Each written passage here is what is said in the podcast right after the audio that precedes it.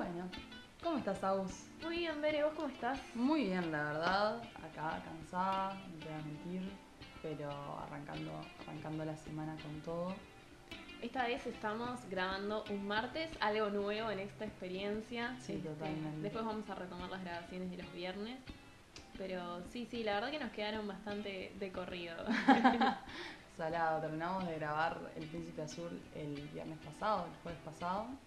Y. No, el viernes. El viernes, sí. Y ahora ya martes estamos grabando uno nuevo. Pero bueno, nos quedamos re contentas con cómo salió El Príncipe Azul, la verdad. A Sí, mí sí. Me, me quedó. Hemos recibido lindos comentarios, además Igualmente. sabemos que es largo, que es difícil llegar hasta el final, pero bueno, lo pueden ir tomando a cuotas. Aparte ahora que estamos en Spotify pueden ir poniendo pausa. Claro, se puede hasta bloquear el celular, no sé qué más necesita. Mandar WhatsApps, tipo, mirá la mierda que estoy escuchando, no pasa nada. Mirá la pelotudez que acaban de decir en el minuto. ¿no? Claro, tipo, poner minuto tanto. Pero Bueno, y en el día de hoy vamos a hablar sobre productos sobrevalorados. Sí, productos que consumimos que, que, bueno, que eso, que están un poco capaz inflados o hypeados por tanto la gente que los consume como, no sé, capaz que quienes lo impulsan o quienes lo comercializan, ¿verdad? Sí, claramente siempre a- detrás de eso hay agencias de publicidad muy estratégicas que se están asegurando de que su producto sea lo más masivo posible y eh, muchas veces para lograrlo parte de las estrategias son hablar de supuestas cualidades cinematográficas de las películas que en realidad no son así. Exacto. No, y aparte también con todo este tema de la globalización que tenemos, eh, antes capaz era mucho más difícil, en el sentido de que capaz que si ibas al cine y veías una película que estaba buena, era la película que estaba buena y punto, y se generaba mucho la cosa del boca a boca.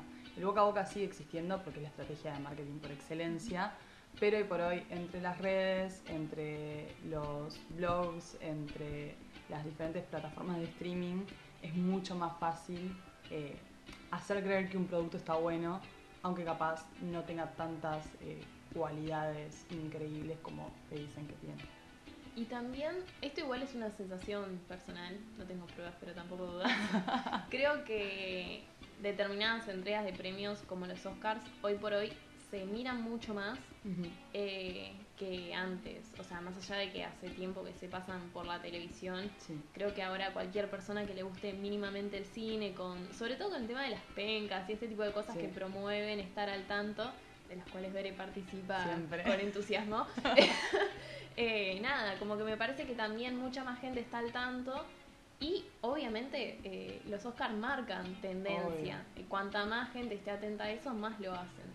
No, e incluso a veces también hay un, para mí, de nuevo, no tengo pruebas, tampoco dudas, pero para mí, incluso después de que vienen los Oscars, las películas que fueron premiadas o los actores que fueron premiados o demás, generan esa cosa de, en la gente capaz que no lo sigue, de, ay, yo esta película no la vi, pero ganó un Oscar, entonces tiene que estar buena, entonces van y la ven o van y la buscan después de la ceremonia también. Entonces, para mí los premios lo inflan en la previa y en el post también, porque capaz que una persona no está interesada en cine y dice, pero si este está ganando mejor actor, quiero ir a ver qué película hizo o a ver si se lo merece, entre comillas.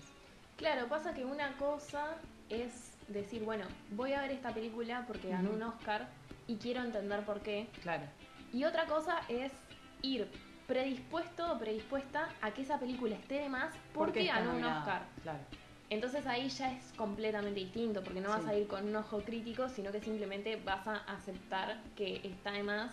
Porque además incluso también está esto de, bueno, pero si la gente que sabe lo dice, tiene que estar bien. claro. Pasa que también en eso, en el, en el, un poco en el colectivo popular, se asume esta cosa de, bueno, la gente que sabe es la que lo vota. Y en realidad, ¿quién es la academia realmente? La academia también son los actores que están en las películas. La academia también no siempre son críticos, por eso hay tantos premios, por eso están los BAFTA, están los Critics' Choice, están, hay un montón de premios que no son solo los Oscars, los Oscars son como los más populares, pero que tienen como diferentes criterios todos en realidad. Sí, totalmente. Entonces, también pasa mucho Y que con hay los unos que son mucho más, eh, no sé cómo decirlo, me sale mercantilista la Claro, palabra, sí, pero sí, sí. este y otros que tienen, o sea, que incluso son festivales privados Claro. de películas que son hasta intelectuales a nivel de que no entendés un carajo qué Claro, está pasando totalmente. Y que tienen criterios de evaluación completamente distintos que no tienen absolutamente nada que ver con que estés en taquilla o no, por ejemplo. Claro. Bueno, es que incluso eso, con los Oscars lo que pasa es que eh, siempre enero es eh, la temporada de premios en Hollywood, entre comillas, y se- eso, están los critics, están los independent, están los, esa pronunciación de independent me encantó, están los, eh, los BAFTA, hay un montón de premios y los Oscars son los últimos. Entonces a veces también una puede predecir quién va a ganar el Oscar, porque si ya ganó toda la seguilla de premios anteriores que tienen muchos criterios, en general terminan ganando el Oscar. Y a veces no es por mérito, es porque, bueno, ta, si ya vienen ganando todo esto y tanta gente cree que todo esto está bueno, vamos a votarlo para los Oscars también. Entonces hay como reglas ahí del juego que son bastante confusas y que, eso, capaz que hay cosas que son premiadas que no necesariamente eh, tienen un producto exact de gran calidad, por decirlo de alguna forma. Sí, y además han cobrado tal importancia que mm, se da que hay un montón de películas que se crean particularmente para el Oscar Sí. y se nota. Te das cuenta a la legua cuando vas a ver una película. Además la cantidad de estrenos que hay en esas fechas obvio. pasan por ahí, Mm. o sea, y encima siguen todo un formato como súper estructurado eh, y se buscan resaltar determinados Sí. aspectos. Y es como, ta, estás buscando el premio, no hacer una película por la película. No, y te das cuenta de eso al toque y hay rasgos que son como alevosos de cuando se haciendo una película para el Oscar. Muchas veces te das cuenta, eh, te das cuenta en la actuación, cuando es una actuación súper mega requete, recontra exigida de un personaje que capaz que la historia no requiere que tenga esas exigencias. Y hay para mí una característica del cine que es con la que más te das cuenta, que es con la fotografía.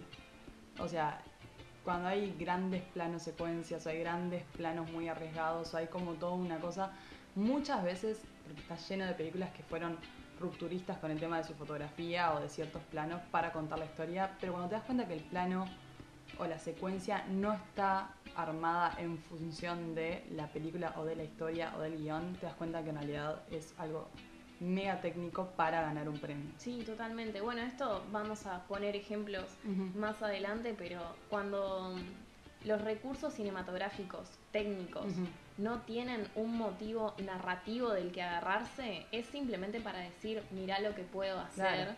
Eh, y sí, buscar tener la mejor fotografía, pese a que esa fotografía no esté contribuyendo a la narrativa, cuando Claro. en realidad ese debería ser el enfoque siempre en una película. Es que en realidad pasa eso, creo que lo esencial cuando haces una película casi siempre se nace desde el guion o se nace desde una idea o desde un personaje, pero cuando una vez que lo tenés conformado ese guion, la idea es que todos los recursos que vos tenés para contar esa historia, o sea, sean usados a su máximo para contar la historia justamente. Eh, en el sentido de, de eso, de que cada cosita que estés haciendo tenga un porqué. Porque en el cine todo cuenta algo. O sea, la fotografía cuenta algo, el diseño de sonido cuenta algo, la actuación cuenta algo. Y a veces hay películas para mí que no tienen una cosa que digas, wow, cómo hicieron este plano y qué increíble, pero que sin embargo con cosas muy simples te dicen un montón porque está en función de lo que te están contando. Bueno, pasa que en realidad eh, hay muchas teorías que dicen que cuando notas la fotografía es porque está mal hecha. Claro, Una cosa es bueno para quienes estudiamos cine, que lógicamente tenemos una tendencia estar analizando hasta- todo el tiempo. Claro, que además que lo- la terminás volviendo natural. Sí. O sea, estás todo el tiempo pensando en los planos que están haciendo, la forma de filmar y cuestiones mucho más técnicas. Sí, Pero cuando eh, estás mirando una película desde un lugar más relajado, que es lo más frecuente, y notas la fotografía, es porque está mal hecha, porque la fotografía no está para que vos notes la fotografía, Claro. sino para que contribuya a la narrativa de tal forma que te pase desapercibido. sí. Salvo, claro, que se trate de una corriente que lo que busque sea sacarte de la Obvio. narrativa para resaltar el hecho de que estás viendo algo construido. Sí, Pero no, pero está muy por fuera de las películas streaming de las que vamos a hablar ahora. O sea, tendríamos que irnos, no sé, a la Nouvelle Vague, por Sí, sí. ejemplo. Y nada, está muy por fuera de, de todo este formato. sí. O algún que otro director que en general tiene escenas en las que te quiera hacer sentir cierta incomodidad o cierta falta de naturalidad con lo que estás viendo y utiliza los recursos técnicos para hacerte sentir eso, que capaz no te das cuenta en, en el instante que es, pero te está haciendo sentir incómodo. Y eso también es una decisión de dirección. Bueno, sí, Scorsese hace mucho de eso. Sí. Pero también creo que O sea, si bien como que en la cultura en general no está tan infravalorado, después vas a los premios que ha recibido y decís, no puede ser que no tenga todos los premios de este tipo. Exactamente. Y sí. Sí, y es uno que usa los recursos cinematográficos de forma muy inteligente, porque como decís de pronto, sentís que hay algo que está mal, que te mm. incomoda, incluso aunque está, de pronto no, no terminás de entender qué está pasando, pero sentís que hay algo que no encaja. Y resulta que era porque te quería comunicar, por ejemplo, la incomodidad de un personaje. Entonces sí, sí, ahí es completamente distinto. Sí, totalmente. Y bueno, nada, en toda esta cosa de de justamente del tratamiento de una película y del cuidado de una película o de una serie, podemos hablar también, ahora nos estamos focalizando más en, lo que es el cine, es eso, todo tiene, cuando vos estás viendo una película, lo que decías vos, nosotras que estudiamos cine capaz, hay cosas que estás analizando todo el tiempo sin darte cuenta porque ya es una, una cosita que tenés en el cerebro todo el tiempo, pero yo creo que cuando yo estoy viendo una película y me estoy olvidando de todo y estoy sumergida en la historia, es porque todo está bien. O sea, porque realmente me estás agarrando con el sonido, con la actuación, con la foto, con todo, y yo no estoy pudiendo salir de eso para decir, ah, mira qué lindo este plano. Y eso es lo más lindo que, creo que últimamente en el cine hay una tendencia a, a, olvidarse un poco de eso. Hay una tendencia a irse más para eso, para, para lo premiado. Y también ha decaído mucho el nivel en muchas cosas para mí el cine. Eh, siento que últimamente hay muy pocas cosas que me gustan cuando voy al cine. Esto es algo súper personal. Pero creo que es eh, justamente nada, un impacto que estamos teniendo eh, por todo este tema de, esto, de la generación de contenido constante a la que estamos sometidos, tanto por las plataformas como por el cine, eh, que un poco hace a veces que queriendo sacar algo medio taquillero, lo que sea, no haya tantos elementos cuidados o no haya tanto un motivo del mensaje a contar simplemente haya la chance de producir algo. Claro. Sí, yo, o sea, realmente no me atrevería a decir que la calidad del cine ha bajado, este, pero sí estoy de acuerdo en que de pronto lo que se reproduce en el cine y tal, acá obviamente dejamos de lado cinematecas, cine ah, obviamente, sí, sí, sí. Este, pero lo que sí estoy de acuerdo es que en el cine, el cine que se ve, eh, de pronto sí ha bajado la calidad, pero creo que tiene que ver con la selección de películas. No, no con que no haya disponible buen ah, material. totalmente, no quise decir eso tampoco. O sea, me parece que obviamente sigue habiendo eh, contenido de mucha calidad, siguen habiendo grandes directores y siguen habiendo grandes creaciones. Siento que en esta cosa estamos hablando capaz del cine más comercial, eh, al que tenemos siempre en cartelera. Sí, sí, sí, el que termina estando en cartelera y en boca de todo el mundo se es ha como, perdido, en serio se está hablando tanto de esta película. Exacto. Sí, sí, eso totalmente. En ese sentido, o sea, obviamente para mí el, o sea, el cine es un arte y siempre va a haber gente que lo está impulsando desde ese lugar y que siempre va a haber gente que tiene algo para decir, porque en el arte, en la música, en la danza, en la actuación, en el cine, en el teatro, siempre va a haber algo para decir y siempre van a haber cosas que están buenas por eso pero me parece que, que, eso, en el cine comercial se perdió, se lavó un poco eh, esta cosa de, del que te estoy diciendo, más de te voy a mostrar esto. Sí, sí, o sea, desde los inicios de lo que fueron los estudios Hollywood, eh, empezó a haber un objetivo económico, pero ahora se le suma esto de para el premio. Claro. Entonces ya al final, eh, si tenés encima de las cuestiones de mercado los premios, ya ni siquiera queda un espacio mínimo para la parte artística y de creación y de decir, hago esto para comunicar algo, ¿no? No, incluso esto, más allá, o sea, está esto del premio y aparte la competencia constante, porque tenés plataformas como Netflix, capaz que todo el tiempo están sacando una película nueva y una serie nueva y esto y aquello, y las grandes producciones de Hollywood para meter plata en, una película que va a estar en cartelera, tienen que ellos asegurarse como productores que esto va a ser redituable a un nivel comercial. Mm. Entonces, a veces una mirada más artística que no tiene tanto esta cosa de, los elementos típicos del cine comercial, cuando la van a, presentar eh, los directores o, los productores no, no tienen un respaldo. Le pasó a Scorsese ahora que vos lo mencionaste con, con el irlandés, que es esta película que salió por Netflix, que salió por Netflix justamente porque él la presentó a un montón de estudios de Hollywood y le dijeron, esto no te lo muestro en el cine ni aunque tengas ganas, porque esto no me va a dar plata. Y es una película en realidad que podemos hablar un montón, pero terminó saliendo por Netflix porque justamente los que apuestan al cine dijeron, esto en el cine no, esto en el cine no vende. Entonces, eso, también el cine se está viendo eh, está buscando los premios y se está viendo compitiendo con otras plataformas que antes el cine no, no tenía que competir porque era el cine lo único que había para ir a ver una película. Sí, y después, eh, por fuera de lo que son exclusivamente las películas, con el tema de las series, también este, está pasando mucho que se genera tendencia Obvio. y que sobre todo está promovida por las plataformas como Netflix que vos Ujú. mencionabas, de que, bueno, por ahí ya pasa, obviamente que hay toda una cuestión de marketing atrás Obvio. y demás, pero también pasa por una cuestión de comodidad, de decir, "Ta, no tengo que descargar el capítulo, no- o sea, lo puedo tener, no sé si tienen un smart, o lo Sí, puedes sí, ver sí. ahí. La comodidad es otra. Entonces al final eh, eso también es una irresponsabilidad que tenemos nosotros como espectadores y que ahí ya no le podemos echar en cara a la industria, Obvio. que es decir, ta, o sea, hasta qué punto estoy realmente decidiendo qué consumir y no diciendo, bueno, consumo esto porque es lo que Claro. tengo a un play de distancia. Exacto. Sí, sí, sí, es esa cosa, no solo la comodidad de lo veo desde mi casa, lo veo desde mi celular, o sea, me, Sí, me total, voy en el bondi y voy mirando una Sí, serie. que además que se pueden descargar. que se y- pueden sí, sí, descargar y sí. todo. Eh, sino que también eh, es esta cosa de, de, bueno, también eh, el cine eh, hoy por hoy, por lo menos en Uruguay, es, es, un, es una decisión ir también por el tema del precio, ¿no? Entonces vos en una plataforma capaz que tenés 30.500 series y películas para ver y no tenés que ir al cine, ver el horario, pagar, Ah, entrar. eso sin duda, y es como sí, que eso también es lo que decís vos, es una decisión nuestra. Yo estoy eligiendo quedarme en mi casa y ver esto en vez de elegir qué quiero ver.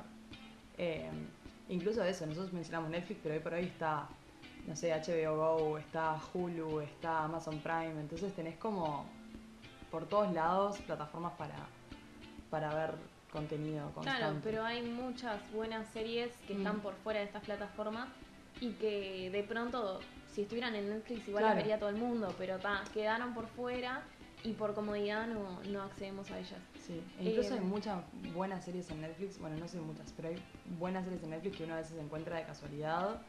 Ah, sí, que de pronto no, que nadie no- nadie hizo tanta bulla como Claro. por otras que... Y vos decís, tipo, Tom, vos me estás hablando, o sea, toda persona te dice, ya viste esto, ya viste esto, ya viste esto, y tipo, pero ¿no vieron esto, Ulises? Claro, Eh, Sí, y eso también pasa un montón. sí, sí, sí. Algunas que quedan como enterradas Claro. en los finales de las sugerencias y cual. es difícil llegar. Sí, totalmente. Y después también, como última cosa, em, creo que también influye mucho el tema de eh, lo difícil que puede resultar ser tener una opinión diferente en tiempos donde están tan democratizadas, por decirlo de una forma, las opiniones más masivas. O sea, eh, de pronto yo me pongo a discutir de una película contigo, pero yo ya sé lo que dijo un montón de gente Claro. sobre esa película, porque me llegó a través de los blogs, a través de las propias plataformas que se le puede poner puntuación, Sí. a través de redes sociales. Entonces yo ya vengo con toda una carga, o incluso vi esa película o serie con un montón de Claro. carga, que también te hace sentir presiones, de decir, bueno, yo tengo que opinar por este lado, capaz. Obvio. Bueno, pasa mucho con esas series o películas que todo el mundo te dice, tenés que verla, tenés que verla, tenés que verla, tenés que verla, y vos decís, bueno, ta, de esto tiene que estar de más y todo el mundo me lo dice. Y vas, la ves, y capaz que te está reembolando, capaz que no te está gustando y es tipo, ta, pero la tengo que ver, porque si todo el mundo está hablando de esto, o sea, o quiero ser parte de la conversación, o pa, qué bajón ser la que dice, tipo, pa, a mí esto no me gustó. Que además creo que a nosotras dos, por lo menos capaz que a vos te pasa lo mismo. A mí me pasa mucho que, en esta cosa de. No me quiero poner en el pedestal de como estudiante de cine. Pero te pasa que a veces cuando empezás a analizar ciertas cosas o cuando empezás a tener ciertas exigencias a la hora de ver algo, cuando discutís con otra persona de cine, capaz que no tiene esas exigencias, sino que quiere más entretenerse o lo que sea, siempre quedás como la Snow que dice tipo, ay, está, pero el guion no me gustó y esto no me gustó y no sé qué, no sé qué. Sí, Y la fotografía, no sé cuánto, y, y quedás en una situación que a mí odio porque es tipo, ay, ver, no te gusta nada. Y es tipo, no, no es que no me gusta nada. Bueno, a mí Es la que- última película que fui a ver al cine y después de eso que muy ofendida, ya vamos a defenestrar a esa película en su debido momento, pero salí con una cara de orto monumental Ay, cuál. y allá vamos a Ay, ay, eso. ay, qué nervios. la persona que fue conmigo me dice que si no son películas soviéticas no las podés mirar. Me encanta. o sea, también está ese prejuicio sobre los estudiantes de cine. Sí, tal cual. real. Es real. Pero es cierto que todo, tipo, la película que a todo el mundo le gusta, o sea, ya mis amigas me dicen, tipo, si esta película me gusta ver no le va a gustar. Y es onda, ay, perdón, tipo, no quiero ser la que rompe las pelotas, pero me pasa. Y después también, eh, incluso dentro de nuestros círculos extraños, pasa que si no te gustan determinadas películas, andate. Andate. O sea, eh, por ejemplo, cuando hablábamos de este cine consumido por los progres en el primer episodio, Sí. todo para ser chivo para que escuchen el primer episodio. Escúchalo, por favor, está en YouTube y está en Spotify. Este, que yo te decía esto de que a mí Donnie Darko Claro. no me gusta y no tengo forma de entrarle. Claro. Ahora, cuando lo llego a decir en la clase, se pica Señora. todo. O sea, no puedes ser estudiante de Claro. cine que no te guste Darko. Sí, a ver, volviendo al primer episodio, me pasa con Pulp Fiction, que todo el mundo es tipo, Pulp Fiction, Pulp Fiction, y yo tipo, no, Ulises, tipo, les puedo pasar otras películas de Tarantino que están re buenas y no son Pulp Fiction. Sí, obvio. Y tal, y pasa un montón. Pero por eso, o sea, en todos los círculos tenemos presiones de que nos gustan Obvio. determinadas cosas. Entonces sí, o sea, la construcción de un ojo crítico es difícil y es cada vez más difícil en la medida en que las opiniones de cualquier persona se pueden volver completamente masivas porque hoy por Obvio. hoy cualquier persona puede opinar sobre todo y está de más, pero al mismo tiempo te influye un montón y Obvio. te predetermina. Bueno, ahora es lo que estamos haciendo nosotros ahora. Nosotros ahora en el segundo bloque vamos a hablar de un montón de películas con nuestra visión. Claro, que capaz no vieron. Que capaz no vieron, o capaz que vienen y tienen una opinión, pero nosotras, tipo, por tener una plataforma podemos venir y decir un montón de cosas y capaz que... Todo por tener un podcast. Claro, todo por tener podcast. Y como tengo un podcast, tengo razón, muchachos. Eh, no, pero pasa un montón. O sea, ahora todos podemos opinar y todos somos críticos. Y se pierde un poco también ese rol del crítico que viene y tiene una mirada y que te puede decir con ciertas herramientas eso está bueno o no. Que también podemos discrepar con los críticos. Yo discrepo con un montón de críticos. Sí, sí. Pero en esta cosa de que todos somos opinólogos y todos tenemos una eh, visión reformada y podemos compartirlo donde queramos, porque incluso todos tenemos plataformas, todos tenemos Instagram, Facebook, Twitter. Ah, claro, sí, es que en ese sentido todos somos productores de Claro. opiniones. Sí, sí, sí. Entonces también eso, de repente todos somos críticos y, y bueno, también uno empieza a filtrar, creo, eh, comentario polémico que voy a hacer, pero cuando te dice alguien que una película está buena o no, tipo, ¿qué tanto Ah, va a estar buena o no va a estar buena esa película para uno? Eh, y no porque uno sepa más, sino porque capaz que eso, ya sabe cuál No, es el ya gusto sabes del que te otro. recomendó tres y no te gustaron. bueno, Claro, pa. son gustos. Sí, sí, obvio. Este, no, pero además igual está bueno esto que decís del rol del crítico porque, o sea, me parece que hay un montón de áreas de conocimiento en las que nadie discute nada. O sea, nadie le discute a un ingeniero civil cómo hacer un puente, Obvio. pero todo el mundo se siente en postura de opinar sobre política, sociedad, cine, Claro. artes en general. Entonces, si bien es súper sano opinar sobre todo y capaz hasta estaría bueno opinar sobre el puente que va a ser el ingeniero Claro. civil, no sé, pero también sigue estando este prejuicio de que las ciencias duras Sí. son incuestionables y absolutas, mientras que todo lo que es ciencias sociales y humanas, nah, Claro. esto, o sea, cualquiera puede opinar sobre esto. Y en realidad me parece que está bueno también colocarse en el lugar de, bueno, pero capaz que la persona que se formó, o sea, yo Claro. puedo opinar sobre esto, pero la persona que se formó seguramente tenga algo para decirme que yo no había Claro. pensado. Puedo estar de acuerdo o no, pero que va a tener algo extra es seguro Sí, y sí. está bueno estar abierto a eso. reivindicar un poco que, o sea, obviamente que con, con lo social pasa mucho, pero también con el arte que reivindicar esto de otras personas también tenemos herramientas para opinar de ciertas cosas y no es hacerme la capa, sino que es, bueno, mira, yo estudié y con las cosas que tengo, con las herramientas que tengo formo esta opinión, que vos podés discrepar totalmente, pero tengo una base sólida por lo menos de dónde sacarlo, tipo, y eso también es como importante. Y en el arte pasa mucho que se ningunea un poco al otro. Sí, totalmente. Eh, y creo que en algunas áreas del arte pasa más que en otras. Porque, por ejemplo, yo sé, en la música podemos decir que algo está bueno o no está bueno. Pero no le vas a discutir a un guitarrista cómo hacer un solo, por ejemplo. bueno, sí, es verdad. Es como que si él va y propone eso, Sí, asumís que viene de otro todo lugar. lo que es de... Yo estaba pensando sobre todo en todo lo que es el área del museo. Como que se respeta mucho más la Claro. opinión de alguien formado. Que sí, en el cine, que es algo que está completamente democratizado Sí. y que es muy accesible. Y que además justamente el cine comercial no está hecho para que tengas que tener un posgrado no sé qué para entenderlo, sino para que simplemente se entienda por cualquier persona porque Claro. es la gracia. Sí, sí, totalmente. Bueno, entonces en esto, para darle pie al segundo bloque, Que va a ser polémico, va a entonces ser empezamos polémico. con algo polémico. Vamos a empezar fuerte y este es mi momento de brillar.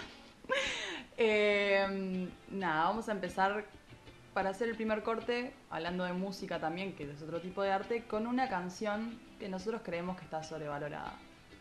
Pueden Puede- estar de acuerdo o no. Y vamos a reivindicar, o sea, vamos a aclarar antes de empezar que una cosa es decir que algo está sobrevalorado y otra cosa es decir que no te gusta o que te gusta o que está Ah, bueno o no está bueno. Porque además gustos culpables tenemos todo eso. Claro, no, y que aparte es eso, eh, podemos decir que algo está bueno o que algo nos gusta y que también esté sobrevalorado. Sí, sí, de hecho, ahora en el segundo bloque vamos a hablar un montón de películas que nos gustan y que están sobrevaloradas. Eh, así que nada, Los dejamos con el siguiente tema que de última, si no están de acuerdo con que está sobrevalorado, lo van a disfrutar.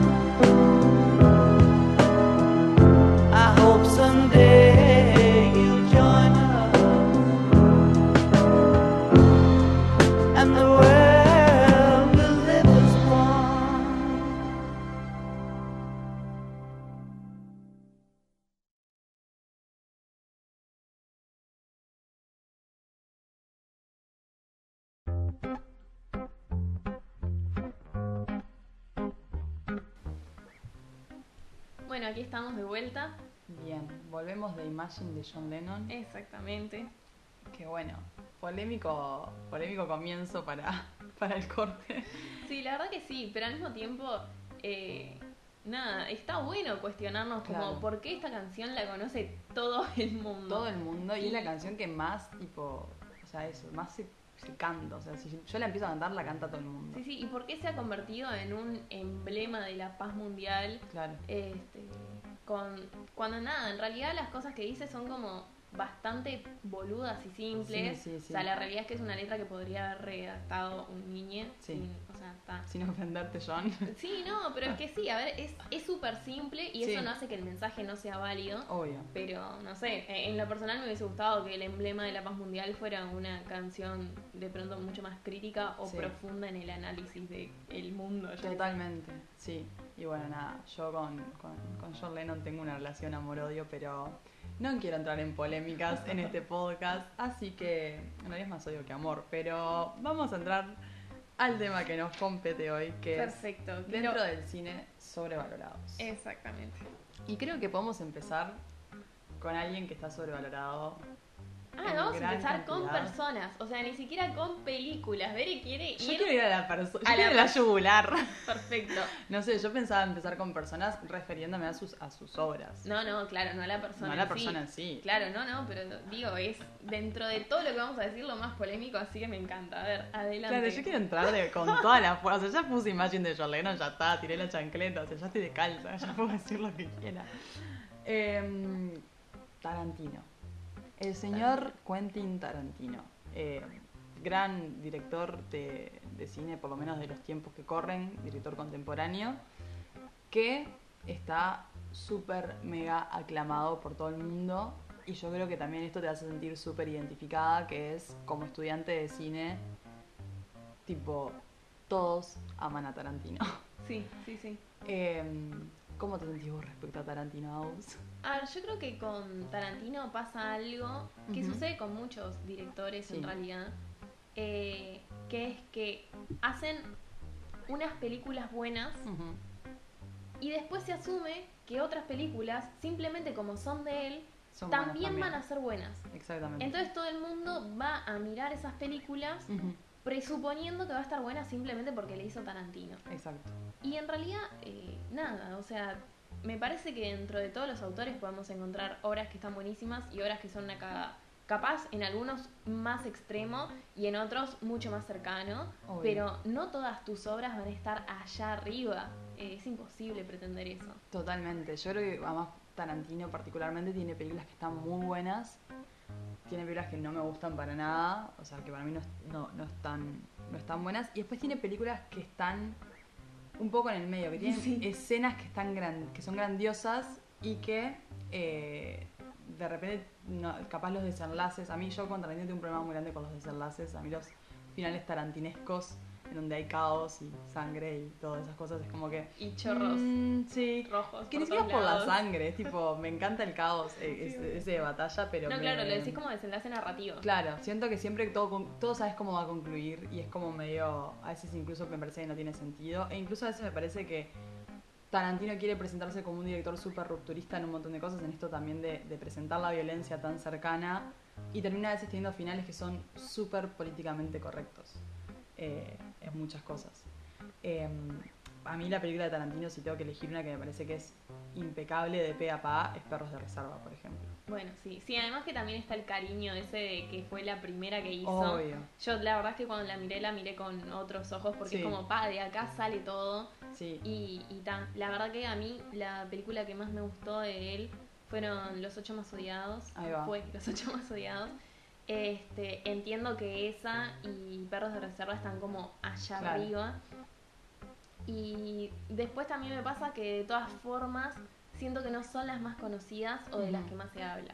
Justo Sí. hoy mencionábamos Bastardo sin Gloria, Sí. que es una película muy famosa, Mm. muy vista, y que sin embargo dentro de lo que es la obra de Tarantino está lejos de ser de las mejores. Sí, yo con Bastardo sin Gloria creo que es de las películas, justo junto con Pulp Fiction, es de las dos películas más infladas que tiene Tarantino. Bueno, capaz que está con Kill Bill también, pero Kill Bill tampoco es Bueno, tan, igual tan, yo tan Kill Bill, popular. viste que vos hablabas como de estos tres niveles. Sí, Yo igual Kill Bill la ubico como en el medio. O Claro, sea, no es una sí. obra maestra, pero eh, tanto la 1 como la 2 están muy bien hechas. Sí. Y además me parece que está bueno valorar que la 2 está muy bien, que muchas veces no pasa con No las pasa. películas que tienen. Sí, incluso, bueno, a mí esta parte de las, de las eh, justamente las, las categorías de Tarantino, me parece que Bastardo sin Gloria, que es para mí, la, junto con Pulp Fiction, eso, la película más sobrevalorada de él, está en ese punto medio. Para mí, Bastardo sin Gloria tiene escenas que son increíbles. La escena del principio, cuando llega Hans Landa eh, a, inter- a interrogar a este eh, personaje francés que está ocultando judíos y demás.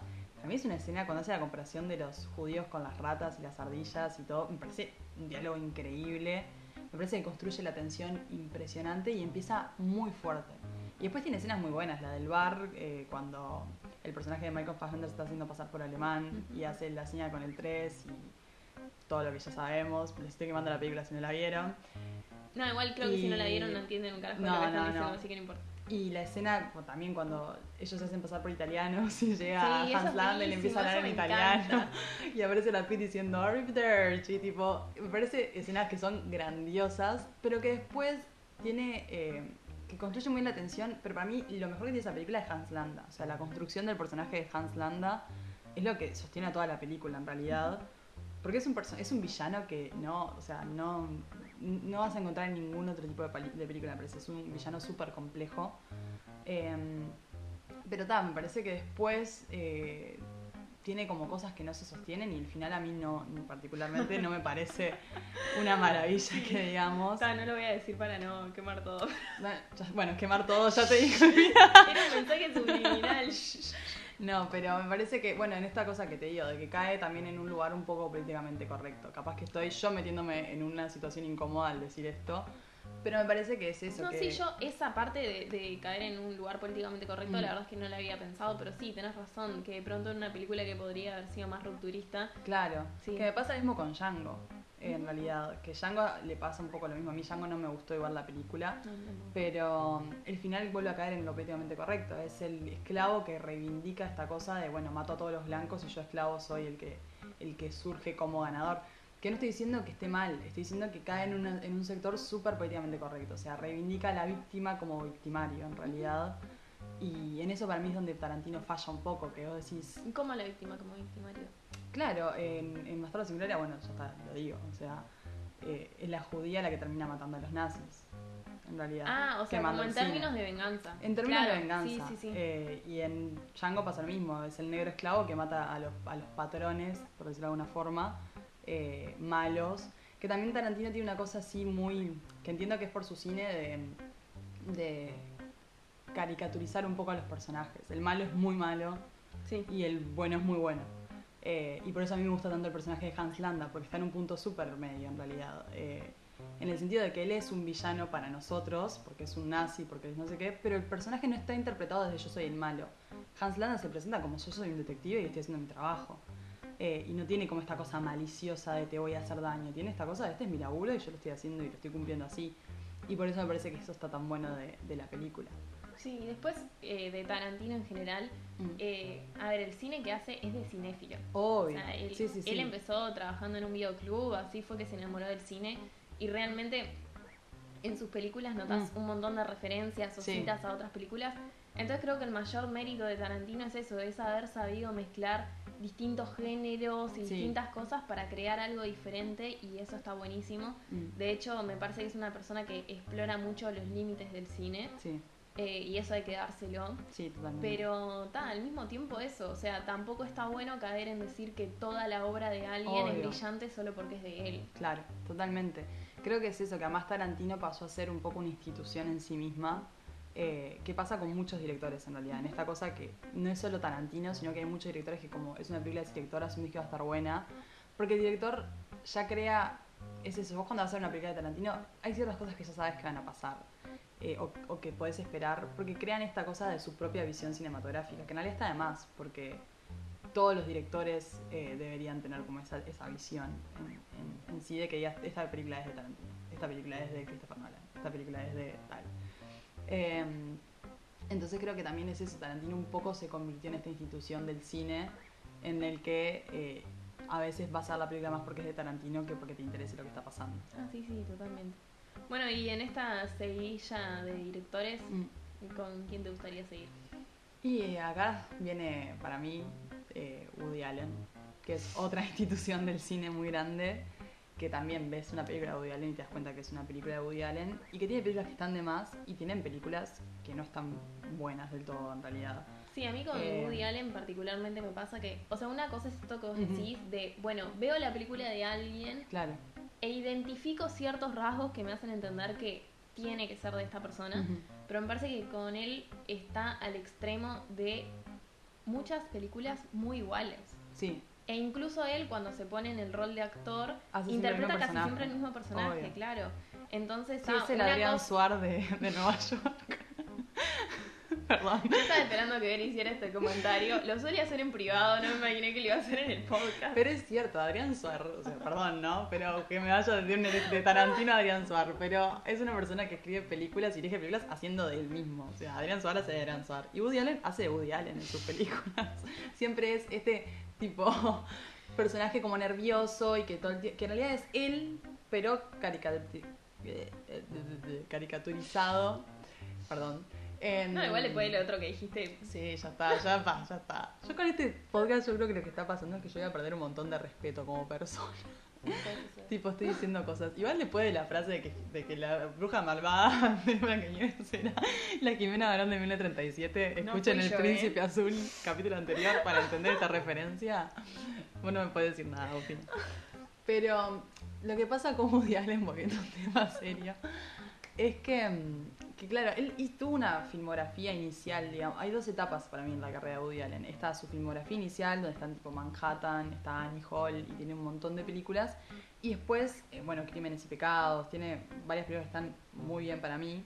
Y después tiene una segunda etapa que es donde agarra las fórmulas que funcionaron en la, primer- en la primera etapa de películas que hizo y las repite. De hecho, muchas de sus películas para mí son remakes de películas del mismo. Eh, y ahí es cuando para mí Woody Allen pierde el encanto. Cuando ya lo que estás viendo no, no tiene como... Tiene como esta cosa nostálgica en la música jazz y está seteado en Nueva York, pero ya no tiene esencia la película. Eh, y creo que en sus últimas películas pasa mucho eso. La última que, que salió de él, eh, que es Un día lluvioso en Nueva York, que Ah, es no con eh, el Fanning y Timothy Chalamet, que lo amo. Paso a, a- a hacer esta declaración. Es eso, en realidad. Es, te das cuenta que es una típica película de Woody Allen que no tiene corazón, en realidad, para Claro. mí. Creo que le falta eso a Woody Allen. Le falta el corazón. Es, esta fórmula funciona y agarro este guion más o menos y cuento esta historia de amor seteada en Nueva York con música jazz de fondo. Pero no, no hay como un mensaje ya, no hay como un corazón y una pasión puesta detrás de, de lo que está haciendo, que por ejemplo cuando vi Manhattan sí me pasó que me enamoré de Manhattan, por ejemplo. Em, pero tal, es esta cosa de que es la institución de Woody Allen y entonces como es Woody Allen todos lo aplaudimos y seguimos yendo a, No, obvio. a verlo. Y que además pasa que cuando tenés una fórmula, como vos decís, tan estructurada, Sí, al final termina siendo repetitivo y de pronto las primeras eh, te llegaban más porque como vos decías, al ser las primeras se hacían desde otro lugar y vos también las recibías desde otro lugar. totalmente. Siempre eh, lo nuevo, por más estructurado o formulado que sea, te- es distinto, porque bueno, es la primera vez que le estás mirando. Sí. Pero sí, es difícil. Eso igual también es un desafío para directores y directoras, eh, ver cómo hacer para tener una carrera tan larga y no caer en esa, ¿no? Sí, yo igual creo que hay directores que, que, que lo logran muy bien. Ah, sí, sin Eh, dudas. Y que tienen películas que eh, sabes que es de ese director porque la ves y tiene una estructura muy clara o una marca, no sé, patentada muy clara, pero que cada película es como una sorpresa y es como fresca y es No, como bueno, linda. es que, a ver, yéndome al otro extremo, Sí, sí, sí. el cine de Hitchcock es identificable y sin embargo cada película tiene una brillantez particular que la hace destacar de forma diferente. Este, Totalmente. de hecho, por algo no hay consenso sobre cuál es la mejor película de él, porque tenés argumentos para Para decir que todas. distintas son sus mejores. Totalmente. Sí, a mí me pasa mucho eso con, con eh, David Fincher. Ahí está, sí. Tipo, ves las películas de Fincher y tienen una cosa súper particular, pero que, que lo puedes identificar. Pero para mí cada una tiene una, no sé, tiene como una esencia súper sinie- eh, súper siniestra, iba a decir. Que en realidad sí, bastante siniestra el, el cine de Fincher, pero súper sincera, ese lapsus que tuve.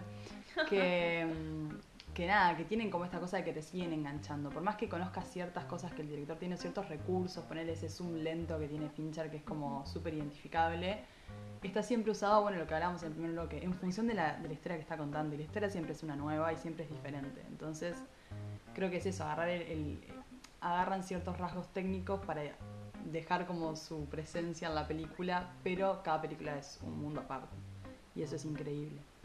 Eh, y sobre esto de, de agarrar de retomar un poco el tema del primer bloque, de agarrar los rasgos técnicos para, para buscar el premio y películas que están sobrevaloradas, para mí viene de la mano mucho Iñárritu, Alejandro Iñárritu, eh, que es un director mexicano que, que bueno, que está, ha sido muy aclamado últimamente en las entregas de premios, que, mm, bueno, para mí la- una película que estuvo sobrevaloradísima y de hecho eh, le dio el tan esperado Oscar a Leonardo DiCaprio fue The Revenant.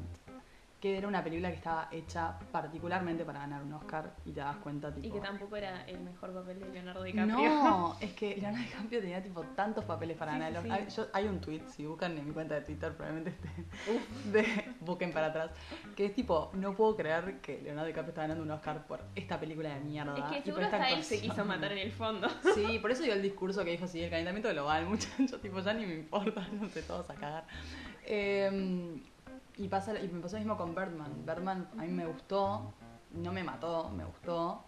eh, que fue la película que ganó eh, el Oscar a Mejor Película, no me acuerdo en qué año fue exactamente, eh, pero 2014 creo que fue por ahí. Eh, pero es una película que también está gana el Oscar por, por ser una película que no tiene cortes, entre comillas, eh, sino que son todos planos secuencias y tiene 5 o 6 cortes. Y un poco cuando pasó también esa con 1917 en este año que estuvo nominada a los Oscars, y cuando empiezan a pasar ese tipo de cosas, eh, para mí se pierde un poco la gracia porque empiezas a buscar tipo, dónde está el corte como diversión más que concentrarte en la película. Y, para mí ahí está el abuso del, del recurso técnico como... eh, nada, como buscador de premios más que como contador de una historia. Claro, yo igual, justo con 1917 no estoy de acuerdo porque siento que la historia lo demandaba. Claro, a mí O por sea- ejemplo, el 17 pasado no me gustó. Entonces, Ah, no, a mí ahí- mira que no me pareció la Claro. película. Pero sí me pareció que la fotografía, aparte de que técnicamente era impresionante que haya logrado hacer eso, pero Eso también me pasó que todo el tiempo sentía como, está así, esto no se podía filmar de otra forma, no se Claro. podía hacer un plano contra plano en esto. Claro. Como que la propia narrativa y esa sensación que te quiere generar del paso del tiempo, Sí. de sentir realmente la presión del loco. Y sí, el plano secuencia es lo que más te transmite eso. Obvio. El corte, corte, corte te genera un dinamismo que, eh, o sea, naturalmente lo vivís de otra forma Claro. la experiencia de mirar la película. Claro. Entonces, como que particularmente creo que, que 1917, o sea, tiene eso de que no podías, para mí, yo cuando la vi como tal, no podía ser filmado Claro. de otra forma. Sí, a mí lo que me pasó con 1917 fue que, o sea, la fotografía es increíble y es impresionante. eh, de hecho, creo que ganó el Oscar a Mejor Fotografía. Eh, pero me pasó que, eso, o sea, si bien entiendo que capaz estaba justificada, me pareció más eh, una demostración de lo técnico, la película en sí. O sea, de te muestro todo esto eh, de lo técnico, pero la historia para mí no tenía sustancia. O sea, Ah, no, bueno, eso puede ser. O sea, a mí me pasó que, no sé, o sea, Sam Mendes siempre con Mm. esta visión súper extraña sobre Yanquilandia. eh, como que ponele la parte esa que el alemán apuñala al estadounidense Sí, que lo sí, acaba de sí. salvar. Es, o sea, esta escena la estás haciendo nada más porque querés dejar en claro que los alemanes son, Son, unos oretes claro, y no me querés permitir pensar otra cosa. totalmente. Porque en realidad no tenía ningún, No tenía ningún sentido. Es que para mí la historia en sí, o sea, en- hay una misión que está planteada en el principio y para mí la primera escena es increíble. Y después son dos horas en las que no pasa nada en realidad. O sea, está, es un personaje tratando de, encontrar el camino y, y enfrentándose a determinados eh, obstáculos para llegar a. Y después el final. Y es como que sentí que era una cosa que en la que no había sustancia de algo que estuviera pasando realmente. Y me hizo acordar mucho de Revenant en un momento. Porque era como que todo obstáculo que el personaje principal tenía lo superaba siempre y siempre salía bien. Y era tipo Leonardo DiCaprio en The Revenant cayéndose tipo de un acantilado después de que 100 indios a caballo le estaban tirando flechas y ninguna le pegó. Y se cae y sobrevive y se esconde a dormir dentro de un caballo. Y vos decís, ¿qué está pasando? O sea, ya está. Tipo, el hombre, tipo, en, en 1917 pasa lo mismo. Todo el mundo le empieza a disparar, no sé qué. Y el loco nadie le pega. Y como que vos decís, Sí, yo creo que eso igual, sobre todo en la escena final, ¿no? Sí, en la escena que final que igual está me cuesta hablar de escenas por este tema de que es todo plano secuencia, Sí. ¿no? Pero, pero sí, o sea, la parte sí, final, sí, sí, sí. eh, sí, es, es verdad. Pero bueno, de todas formas, o sea, yo también valoro que tiene, para hacer una película de guerra, Mm. por lo menos no es todo bomba, tiro, eh, un plano cenital de Claro. un campo de batalla gigantesco. Claro. Es como, bueno, de última es una película de guerra desde otro lugar. Claro, eso sí puede ser. Pasa que a mí particularmente me gustan un poco las películas de guerra y es como que me gusta el impacto de estar viendo Ah, el- bueno, sí, pero también creo que Efectos especiales parte 2. La guerra también tiene como toda esta parte de... Humana, obviamente. Claro, y además de el embole. Yo, o sea, faltan películas de la guerra como embole, sobre Claro. todo la Primera Guerra Mundial. La esperan las trincheras. No hacían No nada. hacía nada, sí, totalmente. O sea, y todo eso no este como cinematográficamente es menos atractivo. sí, obvio. Tanto visual como sonoramente Sí, también. sí, sí. Este, entonces está, siempre se apostó a lo otro. Claro. Pero está bueno también como todo este otro. Ver cómo se aburrían y jugaban a las cartas de los soldados en la trinchera. Bueno, Spiritual Voices, que es, está, no es conocida, es una película de 5 horas 40. Si alguna vez la quieren ver, Búsquenla este, para un domingo de tarde. una película preciosa. soviética, claramente, con esa oración. Este, después la gente tiene estos prejuicios sobre mí y un poco de razón tienen. Pero nada, o sea, todo lo que te muestra de, de la guerra es eso, es tipo el no hacer nada, Mm. que también forma parte. Y ta. Tal cual. Bueno, Bueno, ¿con no sé si tenés seguir? más personas o si pasamos a los productos. A los productos directamente. Está, perfecto. Bueno, si querés te cuento cuándo fue toda esta escena del cine, con qué película. Bien. Claramente fue con el Joker. Obviamente. Igual es crudo confesar que no he vuelto a ir al cine, pero sí, no, no sé por qué. eh, ta, no se ha dado. Pero bueno, sí, la última película que vi fue el Joker y salí en shock. Porque nada, o sea, al ser una película tan aclamada, esperaba ver la Claro. película del año. Y mm, bueno, no, vos, ¿cómo te sentiste con esa película? ¿Te gustó o no te gustó? A mí, Joker me pasó que me gustó, pero creo que también porque fui esperando que fuera algo muy choto, si soy sincera. Ah, vos estabas al revés que yo. Claro, yo empecé, yo fui y dije esto va a ser una chotada, porque. O sea, es, yo me esperaba que fuera como es una película media de superhéroes. Y yo soy muy de consumir las películas de superhéroes tipo de Marvel y DC y todo esto, pero viste cuando decís, o sea, lo consumo por entretenimiento, pero cuando- sé que en sustancia es una boludez, porque no tiene ni pie ni cabeza. Y dije, bueno, esto va a ser una cosa media parecida, capaz le poner un poco más de profundidad. Y voy a ser esta que no tenía mucha fe a Todd Phillips, porque era el director de, de Hangover, de qué Sí, pasó sí, ayer. sí. Y dije, esto ser una chotada, perdonen, perdonen. Y cuando la vi fue como que, ah, esto está bueno. Me pasó que igual me parece que está infladísima y que la hypearon demasiado. En eso tipo estoy de acuerdo que es una película sobrevalorada. A mí me pasa que además, o sea, no solo que en general está infladísima, sino que particularmente se destacan rasgos que es como, ta, no seas malo. O sea, yo te decía eh, cuando salió el Joker, si leo una vez más que alguien escribe paleta de color, me voy a pegar un corchazo. Porque, o sea, claro, nunca en tu vida dijiste paleta de color y ahora resulta que estás fascinado, fascinada Ay, con la paleta de color del Joker. No seas malo, pero porque además, o sea, sí, para un cuadro es hermosa, pero es una paleta de color que en ningún momento tiene justificación. Obvio. Es como, ta, está ahí para que todo el mundo diga paleta de color. Me hiciste acordar, mira, cuando salió Game of Thrones, que yo no vi Game of Thrones, pero de repente, tipo, todo el mundo estaba tuiteando los domingos, porque salían los capítulos, y leí, creo que, tipo, no sé, todos los domingos de que salió la octava temporada o la séptima temporada, no sé cuál fue la última, todo el mundo diciendo arco de personaje. Arco tipo, narrativo, arco sí, narrativo. sí, sí. ¿cuándo en tu vida usaste la palabra arco de personaje, no? Porque totalmente. cómo empezó y el arco de personaje. No sabés ni lo que es arco de personaje, y todo el mundo tuiteando arco de personaje. Claro, pero eso, eso también es lo que hace que todo el mundo acceda a otras opiniones Claro. que las hacen suyas y en realidad ni siquiera te estás cuestionando. Claro. Este, a ver, la fotografía del Joker tiene esto de lo que hablábamos en el primer bloque, de que está completamente injustificada. Claro. Y es una fotografía que se nota demasiado. O sea, estás Sí. ahí y no puedes dejar de pensar la fotografía. Eso es una película mal hecha. Claro. A mí me gustó igual Joker, pero creo que me gustó por también las referencias que cinematográficas que sentía en la película. Tipo, me, me dio como una vibra muy Taxi Driver y a mí Taxi Driver particularmente me gusta mucho, pero creo que igual, a ver, estoy de acuerdo con que, la, pe- con que tenés esta fotografía súper exagerada, las calles siempre están, están mojadas, las luces siempre están tirando este, a un, no sé, muy cálido o muy frío. Em, pero me parece que la película, en realidad, lo que está bueno de la película es la actuación de, de Joaquin Phoenix.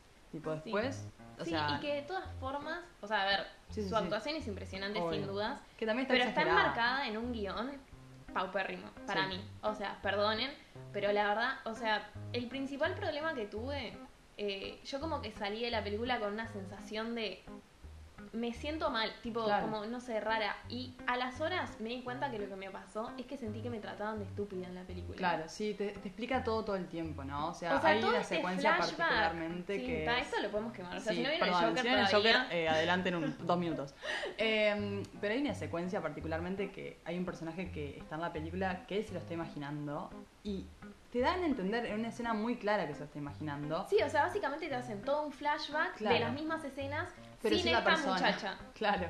Pero además, o sea, yo para mí, cuando la escena previa que te dan este flashback, eh, Ya quedaba súper Ya claro. quedaba súper claro. Cuando él se mete en la habitación de ella y ella le dice, ¿quién sos? Vos el que vive acá al lado. Ya te das cuenta que él, tipo, estaba flasheando todo. Claro, si no sabe quién es, es claro que no pasaron 80 días juntos. Y que además vos estás, la película de vos la estás viendo desde el punto de vista de él. Claro, Entonces, eso. o sea, es- por- también esto lo digo porque mucha crítica del Joker fue como que, ay, te lo, plante- te lo plantean como un pobrecito. En realidad no- nunca te lo plantean como un pobrecito.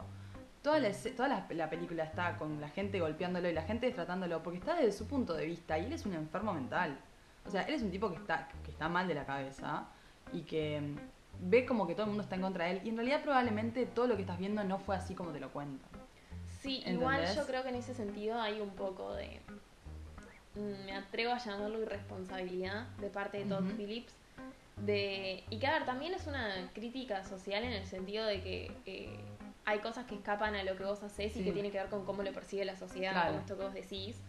Pero que al final me parece que se terminó, por un lado, banalizando la enfermedad Sí. como decir, ah, cualquier persona porque le pegan en un tren o en un subte Claro. es capaz de terminar siendo este maníaco asesino en serie. Y es como, no, o sea, a ver, obviamente que, que te peguen en un subte no es algo a promover nunca, pero eso no tiene nada que ver con el personaje del Joker, o sea, el fundamento era su enfermedad psiquiátrica, no todo este contexto. Entonces como que le terminan dando toda una justificación al personaje que, o sea, a ver, no necesita toda esa justificación, incluso aunque no le hubiera pasado, es un enfermo. Es que yo en ese sentido, para mí ahí está el dilema del Joker, porque lo puedes ver como eso, como que está, eh, es una excusa a todo lo que le pasa para convertirse en lo que es, que es injustificado. Y yo lo vi más desde el punto de vista de... Empecé viendo la película pensando, pa, pobre, le están pasando estas cosas, y en realidad cuando salí de la película fue tipo, no, en realidad este tipo es un enfermo mental, que iba a terminar mal, eh, le pasara lo que le pasó o no le pasara lo que le pasó. Y en realidad, cuando me doy cuenta que la tipa esta no lo conoce, que él se había imaginado todo eso, dije, y empecé a desconfiar de todo lo que había visto antes. Entonces, para mí, Claro, esta pasa cosa. que esa es una lectura Claro, que no, no, Para no mí en realidad- masiva. claro, el tipo para mí está planteado siempre como un enfermo mental violento.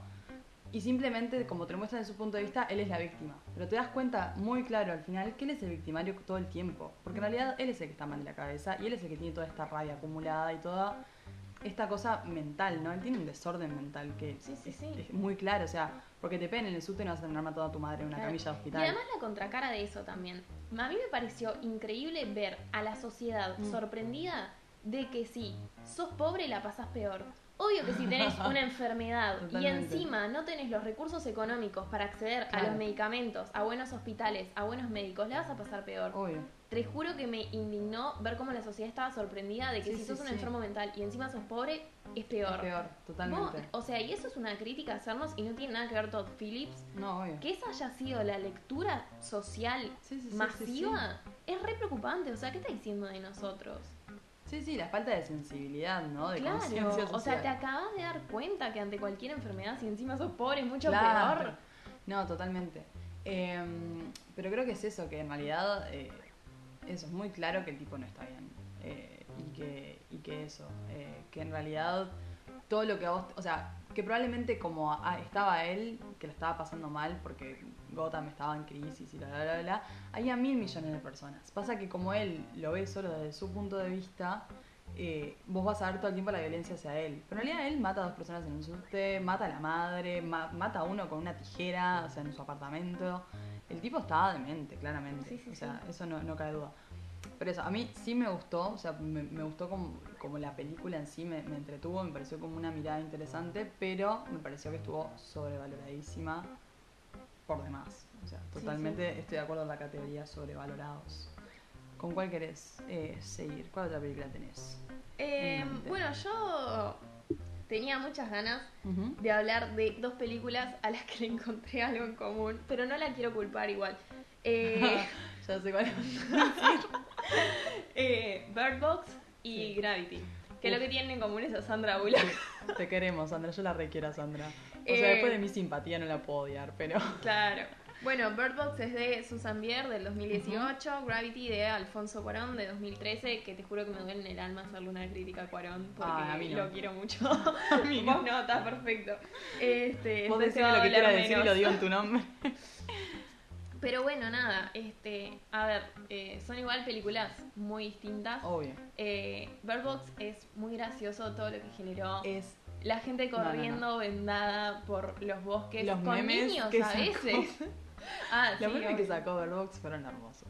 Pero nada, este. Sí, sí, sí, no tenía sentido Verbox. O sea, no tenía pies ni cabeza. No, no, no, era.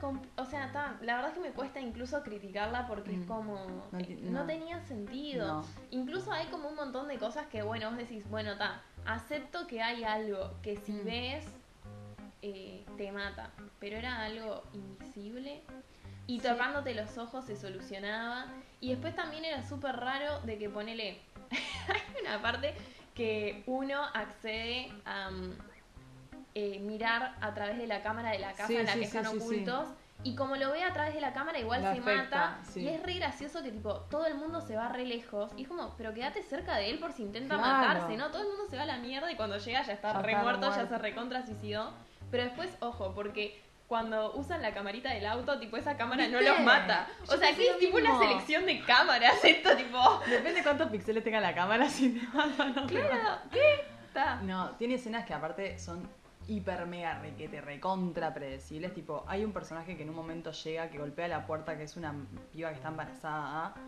Y pasa esta cosa típica de película, aparte de terror pedorra, en la que tipo el personaje principal dice, ay, pero déjenla entrar, porque es buena. Ya sabes que ese personaje viene a traer problemas. Tipo, un personaje nuevo que cae en el medio de la pandemia es un personaje que va a tener un problema. Y es la que al final es, es esta muchacha rubia que al final termina pariendo con, con Sandra Bullock, con todo esto Sandra Bullock que está embarazada. Mm. Y termina también mirando por la ventana y agarrando y Claro, pero igual ahí el más problemático que entró a la casa fue el segundo. También. Que era también esquizofrénico. Ah, porque además en todo este mundo, si sos esquizofrénico, eso no te afecta. No, no, no, no, no. Eso Va. lo si ves el coso.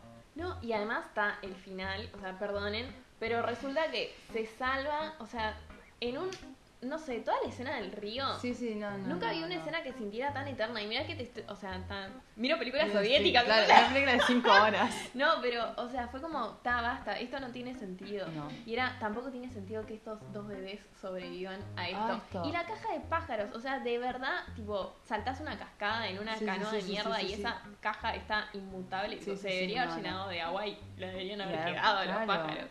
No, pero aparte es esa cosa de, no tenía ni pies ni cabeza por ningún lado. O sea, qué película que, me molestó tanto. Hay una escena que es terrible, que, o sea, ya es tipo a ese nivel, que una señora vieja le pega con un sartén en la cabeza a, un- a uno de los personajes y el efecto de sonido que son en ese momento es de un vidrio rompiéndose. Por favor, búsquenlo. Ay, no, voy a ver la película de Te nuevo. solo juro, no, te juro, vi esa escena creo que cinco veces de poner ¿Cuando para atrás. Cuando están en la casa, cuando quieren dejar entrar a la rubia, a la embarazada rubia y el dueño de la casa no quiere, en un momento aparece la señora y le parte con un sartén en la cabeza y suena ruido a vidrio. Entonces vos decís, Sí, no seas malo, Dame por lo menos esforzate en eso. una, tipo y una que no te también hay critique. muchos problemas como, bueno, querer meter una historia de amor ¿Por qué? ¿Por qué la necesidad de la historia de amor constante? cualquiera, encima reforzada, encima Reforzada. se enamoran de la nada, tipo, Sí, te das sí, cuenta que sí, se enamoran sí. nada más porque eran los únicos que quedaban vivos, tipo, Sí. "Ta, vamos a hacer algo con Claro. esta situación. Y después los personajes que están en la casa, más estereotipados no Ah, pueden ser, o totalmente. sea, este que era como El ortiva. el que votaba a Trump, Sí, seguramente. totalmente. Este, después el, La extremadamente bueno, la vieja, Sandra rubia Bullock, que era como tonta. la única racional, Claro, la rubia tonta, el negro entrenado. todo. Está, es como, está, dame un personaje que sea un poco... Sí, sí, sí. Sí, película chota por excelencia, realmente. Pero que- tuvo una repercusión impresionante. que todo el mundo la vio y que también creo que tuvo esa repercusión por el tema de los memes. O sea, no quiero reivindicar la cultura de los memes, pero No, no, la pero hicieron igual sí. muy viral. Está, pero hay gente, o sea, hay gente que decidió Sí, sí, sí. ir al bosque con los ojos vendados, con niñes chiquites, a jugar a Bird Box. Me estás jodiendo, tipo, sí, un hashtag que era, eh, me lo noté acá, para,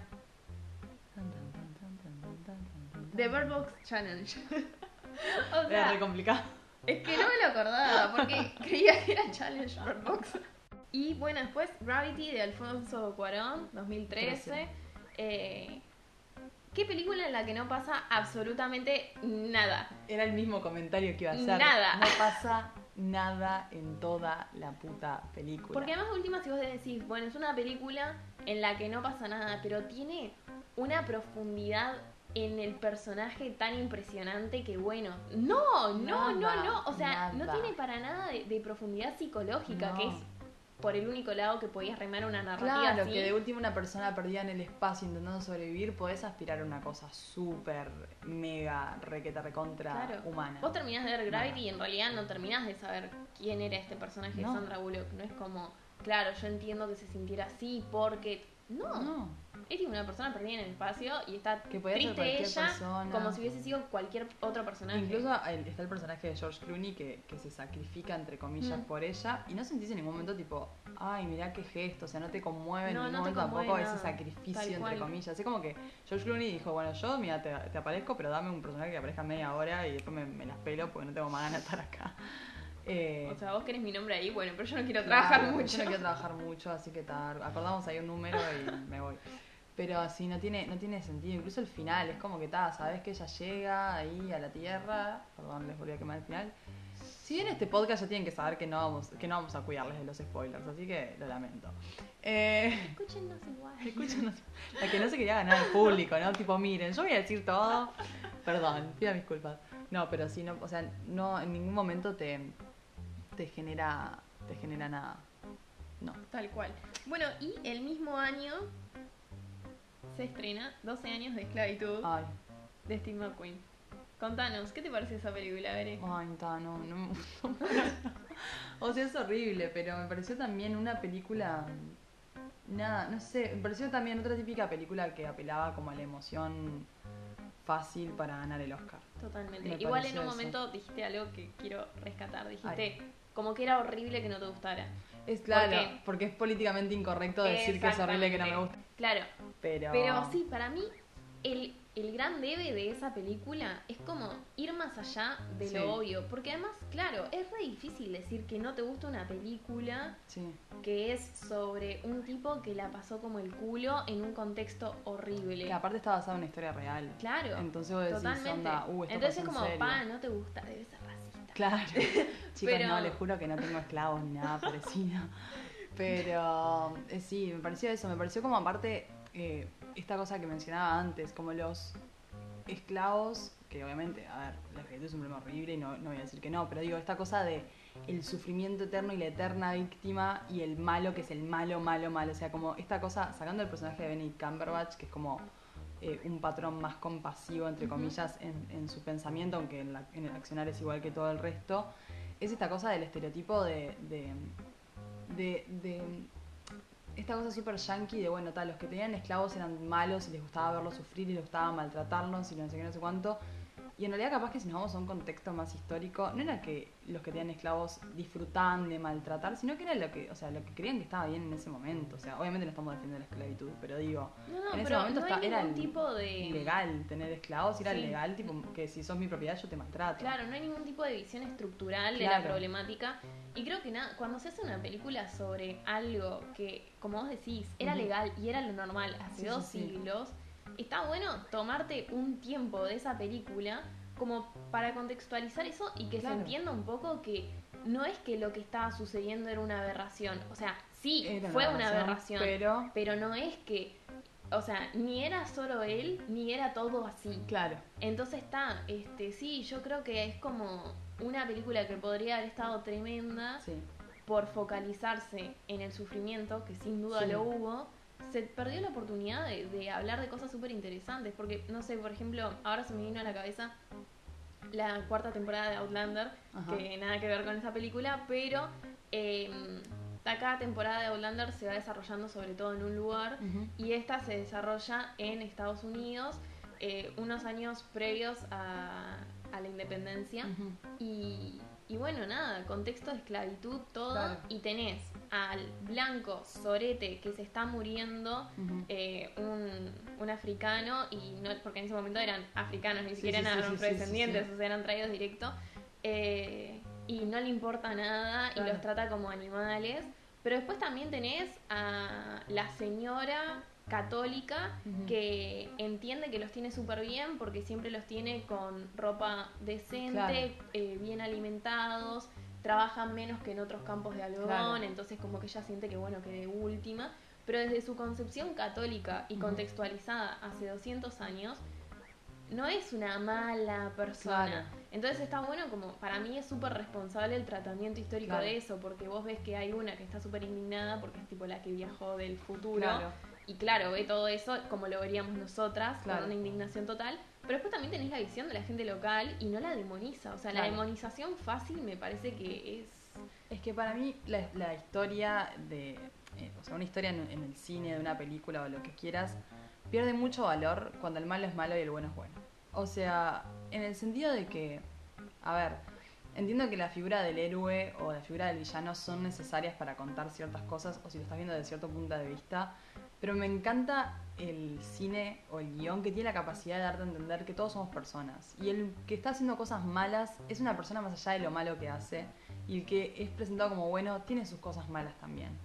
Eh, Sí, que no es lo mismo una película de superhéroes Claro. en, en la cual si caes en los extremos, bueno, está bien, que cuando estás haciendo una película sobre algo que pasó, o sea, un- una película histórica, me parece que tenés que pararte desde otro lugar en cuanto a responsabilidad y ética. Sí, y me parece que además es eso, o sea, es... eh,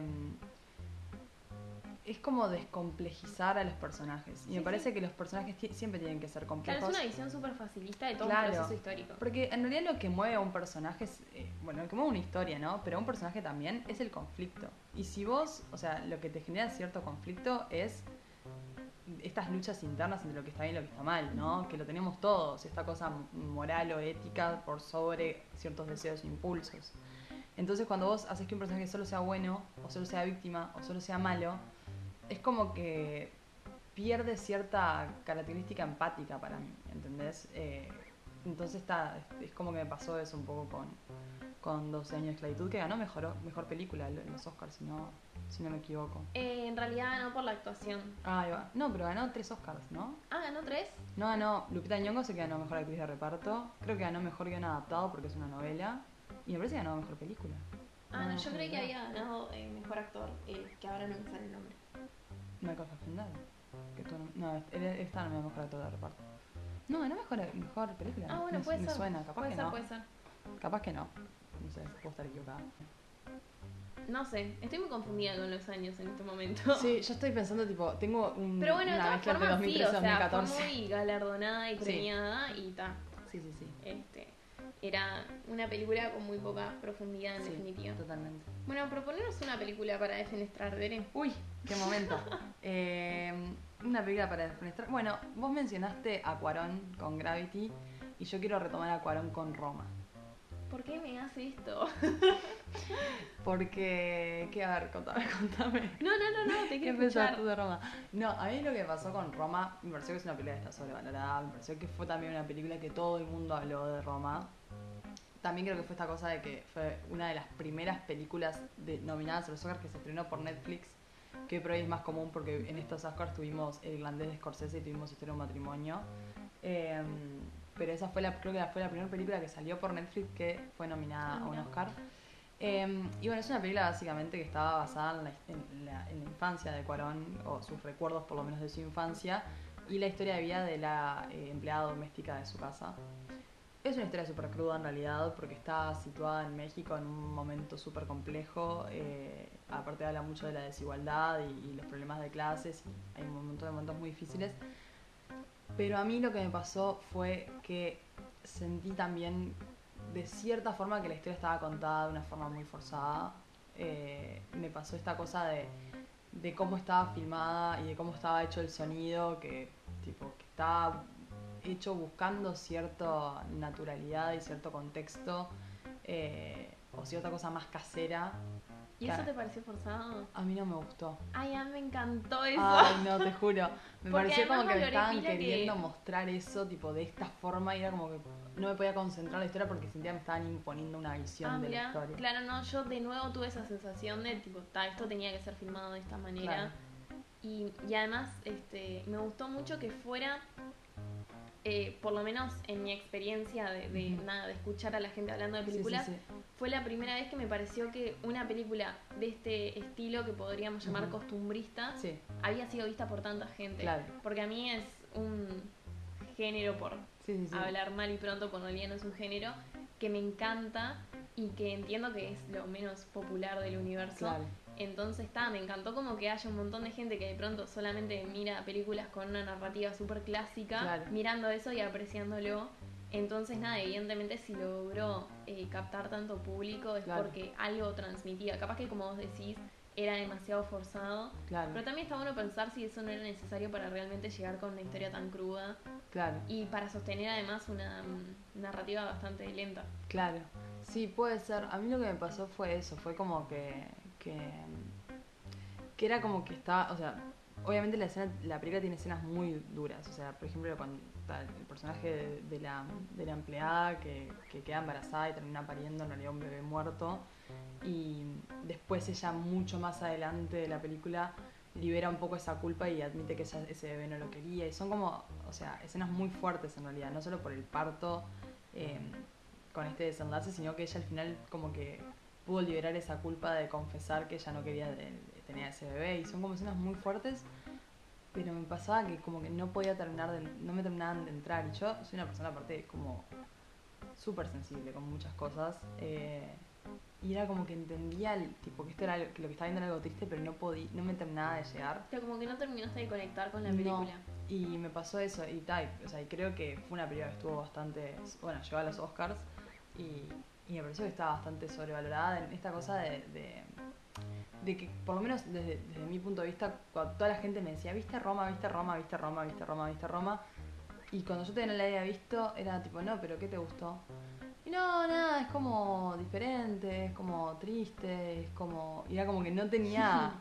tipo, bueno, pero ¿por qué te gusta? Tipo, ¿qué, qué fue lo que te dio? Y en realidad, a ver, eso tiene como una, una crítica re grande de la sociedad mexicana y de la desigualdad de, de clases, pero fue como que no me gustó cómo estuvo planteada, cómo estuvo hecha, ¿no? Claro, no, a mí en realidad me, me gustó mucho también que, nada, logró meterse en este mundo de los Oscars con una narrativa completamente diferente, con un tono diferente. Sí, eso sí, Y, totalmente. y eso está bueno. Que también hay que ver este, si hubiese estado publicada en. O sea, desde otro lugar sí, y no sí, desde la plataforma Netflix, ¿qué hubiese pasado con esa Claro. película? También es interesante de pensar, realmente tanta gente la hubiese visto. Em, pero tal, de todas formas, sea por el motivo que sea, llegó y fue una excepción. O sea, como ahora pasó con, con Parasite, que es increíble que haya bueno, ganado sí, mejor película. totalmente.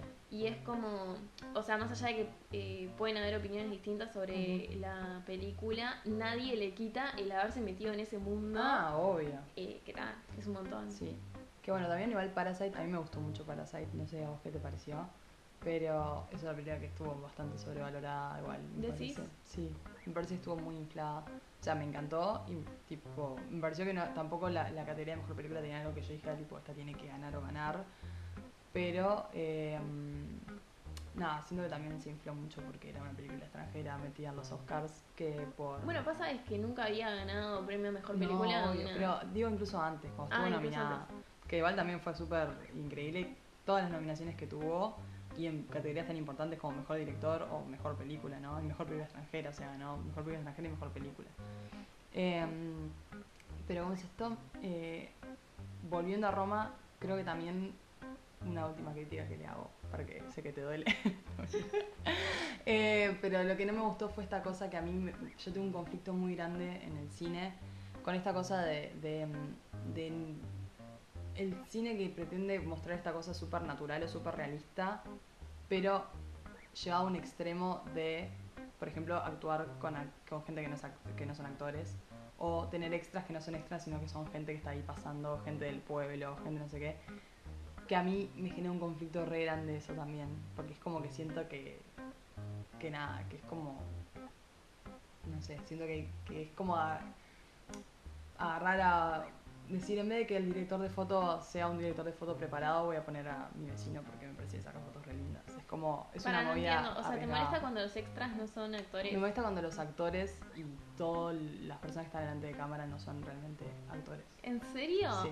Pa, fuertes declaraciones. Solo Fuertes una actriz puede decir estas cosas. Y no, no soy actriz, pero me... no. Yo hasta el día de hoy no me reconozco como actriz. Eh, pero... mm, No, a mí al revés, a mí eso me encanta. ah, me Porque además entiendo que viene de, de toda una tradición que se remonta hasta el Sí, neorrealismo italiano y que tiene que ver con reivindicar esto de, bueno, el realismo absoluto es imposible sí, de lograr, pero mira cuánto más realista logro hacerla si me paro desde este lugar. Sí, a mí eso es como que me, me parece que justamente el desafío del actor es poder desarrollar eso ante cámara. Entonces es como, nada, yo siento que yo me cue- yo creo que yo particularmente con las películas conecto siempre mucho más, o, o en general mucho más desde la actuación. O sea, a mí la actuación es en general lo que me lleva eh, o me saca de la película antes de, que otros elementos. Entonces ya cuando estoy viendo un actor que me estoy dando cuenta que medio que tipo, está diciendo las cosas medias de memoria porque no tiene cierta intención o que no sé qué, es como, ay, me desespera. Entonces es como que me cuesta mucho, mucho lidiar con eso. Sí, sí, Pero está. ¿Con quién quieres seguir a vos? Ah, y tengo que decir yo, bueno, yo en realidad tengo muchas ganas de que me expliques por qué desde tu punto de vista, más allá de que estoy de acuerdo, pero digo, necesito que me digas por qué te parece que Avatar está sobrevalorada. Ay, James Cameron 2009. creo que este episodio del podcast va a terminar de hacernos pelear. tipo, creo que hay una reina amistad acá y se va a terminar después de No, grabar no, este igual como adelanté, estoy de acuerdo. Este, Eh. pasa que tal, cuando la vi, o sea, reitero, 2009, Sí. era un ser pequeño e inocente que le gustaba mucho la naturaleza y vio Avatar y dijo, esto es todo lo que está bien. Sí, a mí Avatar, voy a, voy a hacer una confesión. Yo Avatar la intenté ver tres veces eh, y las tres veces me quedé dormida en la mitad de la película. Hasta que al final. que no fue en el cine. No, no, no, fue siempre en mi casa. porque el 3D también le da un No. color que no te podías Yo no dormir puedo ahí. ver películas 3D para empezar, porque, o sea, no, no me gusta el 3D, me parece un elemento innecesario Pero en el cuando cine. salió éramos niñas. Sí, pero no, me- nunca me gustó Ya el de 3D. niña eras tan amarga porque Sí. yo como que me fui volviendo con los años, pero Ya de niña eras tan amarga, o sea, Bere Percival, Es que yo creo que ahora amarga estamos en el mismo since nivel, pero yo 1997. Es que yo reconozco en mí que hubo como una evolución o inevolución hacia ese lado. Eh, se ve que sí, o sea que nunca me he dado cuenta, le voy a Ah, hablar en terapia. Pero mm, sí, no, yo el- con el 3D no puedo. Aparte de que soy miope y tengo que ir con lentes al cine y ponerme los lentes arriba de los lentes, ah, me, los dos me- lentes me de ma- esa me feo, mata. sí. Eh, me pasa que nunca me gustó el 3D porque siempre sentí que el cine es lo que estoy viendo en la pantalla. Tipo, no me agregues esta cosa de que salga o no me agregues esta cosa de, ahora que está esto de moda 4D, de que me tires un aroma, A me eso me parece un montón asiento. igual, sí. Es como, yo creo que si necesitas tanto estímulo para que una película te atrape, eh, en la película no es buena, ¿entendés? Eh, lo que no quiere decir que todas las películas que estén en 3D no sean buenas, pero me parece que cuando necesitas más elementos como espectador para ver una película, estás perdiéndote en realidad de, de la esencia de la película que es estar en la pantalla. No, y Em, también esto que decís de si para una peli- para que una película esté buena es necesario que esté en 3D, entonces no está buena. la Claro, o es necesario que te salgan cosas a la pantalla o que se te mueva el asiento todo, es porque la película no te está provocando. O sea, para mí ver una película en una pantallita y que se me mueva todo adentro es una experiencia súper valiosa. Em, pero bueno, Avatar me pasó eso, la intenté ver tres veces en ocasiones diferentes, en años diferentes, con edades diferentes, no la pude ver, hasta que al final la terminé de ver hace relativamente poco, creo que dos años, una cosa así. Em, y lo que me pasa es que, que me pareció mucho todo. es como que, no sé, pasa que también es eso, es una historia muy yankee, eh, en demasía. Eh, esta cosa de las misiones militares y el militar ma- el que se termina siendo bueno porque en realidad tiene que tener una misión y el, amor que te transforma cuando te conectas con la naturaleza y es como ay está basta que se termine tres horas y media para decirme que el amor todo lo puede tipo sacámelo un poquito Y que tenés que Eh, cuidar un árbol. y que tenés que cuidar el árbol, la naturaleza y todos somos uno, me pareció mucho. Pero, mm, a ver, igual admito que es una obra cinematográfica que cambió el rumbo de muchas cosas. O sea, nunca había habido algo como Avatar hasta que salió Avatar. Y, y nada, visualmente es impresionante, ¿no? Pero sí me parece que fue una película, es que es una película hasta el día de que está un poco sobrevalorada. No, que la sí, gente como que te dice tipo, ¿por qué Avatar? Y es tipo, bueno, para. No, y además también, o sea, es lo que te digo, yo en mi visión inocente y querer que el mundo sea bueno, eh, me encantó, pero al mismo tiempo, eh, ahora lo pienso para atrás y quieren, o sea, quisieron meter un montón de temas en una película y Sí. es como, está, por favor, focalízate. Es demasiada sobredosis de, de información. Sí, Creo que sí, incluso hay por momentos que te perdés un poco de lo que está pasando. Sí, Incluso en esta cosa entre que va de, de como la base militar a eh, Pandora, que es el mundo este donde viven eh, estas criaturas. Es como que a veces ¿se hay llama cor- Pandora? ¿Sí se llama Pandora el lugar? Ah, re puede ser, pero, o sea, no me acordaba y ahora que me lo decís me parece súper interesante. Creo que se llamaba Pandora, el, Mirá. como el, el lugar donde vivían estos humanoides. Sí, no sí, sé cómo sí, sí. decirles. eh, los Navi, ahí va, se Ahí va, llaman los Navi. azules. Los bichitos. Eh, sí, creo que se llamaba Pandora. Pero bueno, como que hay cortes entre la base militar y el lugar que a mí Sí. me confundían mucho por momentos. Porque era tipo, "Ta, pero ¿por qué te estás yendo para acá? O sea, era como que no había cortes claros para mí. Sí, puede ser. Y, No, y ta. además también esto está, o sea, por un lado tiene como toda una contundencia de crítica y no Ujú. sé qué, eh, pero también hay como todo un viaje personal de él, porque bueno, cuando se Sí. transforma en, en este ser es que puede volver a, a A caminar, caminar. correr, todo. Entonces como que al final eh, no, no sabes si focalizarte en todo el duelo personal que para Claro. él implicó algo y que ahora lo he solucionado y Claro. que... O si concentrarte en la parte más social, o sea, Claro. es bastante difícil eso también. Sí. Eh, incluso lo que tiene para mí Avatar, que, que igual está, o sea, está de más, y ahora reivindico un poco lo técnico que le venimos dando tanto palo, eh, es que eh, James Cameron en realidad Avatar eh, la iba a hacer después de Titanic, que Titanic creo que salió en el 94, una cosa así, y quería hacerla después de Titanic, y de hecho la empezó a trabajar como en el 97 por ahí, para filmarla, para estrenarla en el 99. Y terminó renunciando a esa idea justamente porque creía que la tecnología no estaba lo suficientemente avanzada como para plasmar lo que él quería plasmar. Ah, wow, mirá. De hecho, él hace el guion, hace todo y lo empieza a trabajar con un estudio de efectos eh, audiovisuales. Claro, quiso esperar a que todo estuviera preparado para Claro. que fuera posible. Y incluso vio una como un primer... eh, no hay actores en ese momento como hubo después con Avatar, que sí son actores que después usan todo el motion capture para crear los personajes, sino que era todo 3D. Y cuando vio como ese primer corte dijo, no, ta, tengo que esperar que esto esté, o sea, que esto se desarrolle lo suficiente para plasmar la visión que quiero plasmar. Y eso también es algo súper respetable. Claro, sí, obvio, Eh, es tremendo, yo no sabía. en esta cosa de, de eso, de el- el- los recursos técnicos utilizados para contar la historia que hablábamos antes, está muy bueno que haya podido decir, bueno, ta, esto me parece algo increíble, pero esperó 10 años para poder hacerlo porque no tenía los recursos que, que quería para plasmar su imagen ahí en la pantalla. Y Mm. eso está es súper respetable también. No, y que además también, pese a todas las eh, a todos los problemas que le podamos encontrar en la trama, creo que la película no dependía tanto de los efectos especiales. No. O sea, obviamente que no, no sería nada que ver, pero no es como, no sé, Terminator, Claro. que realmente eh, No hay sin guion. efectos especiales no hay nada. Claro, sí, no hay Eh, sustancia. Claro. Igual hay que decir como lo variado que es este señor, ¿no? Te hace Titanic, te hace Sí, sí, sí, sí, Terminator. sí. Pero bueno, este, nada. Y... Titanic está sobrevalorada, ahora que estamos, que estamos hablando de esto, no estaba en la lista de películas. No, no está. no me hagas pensar en vivo.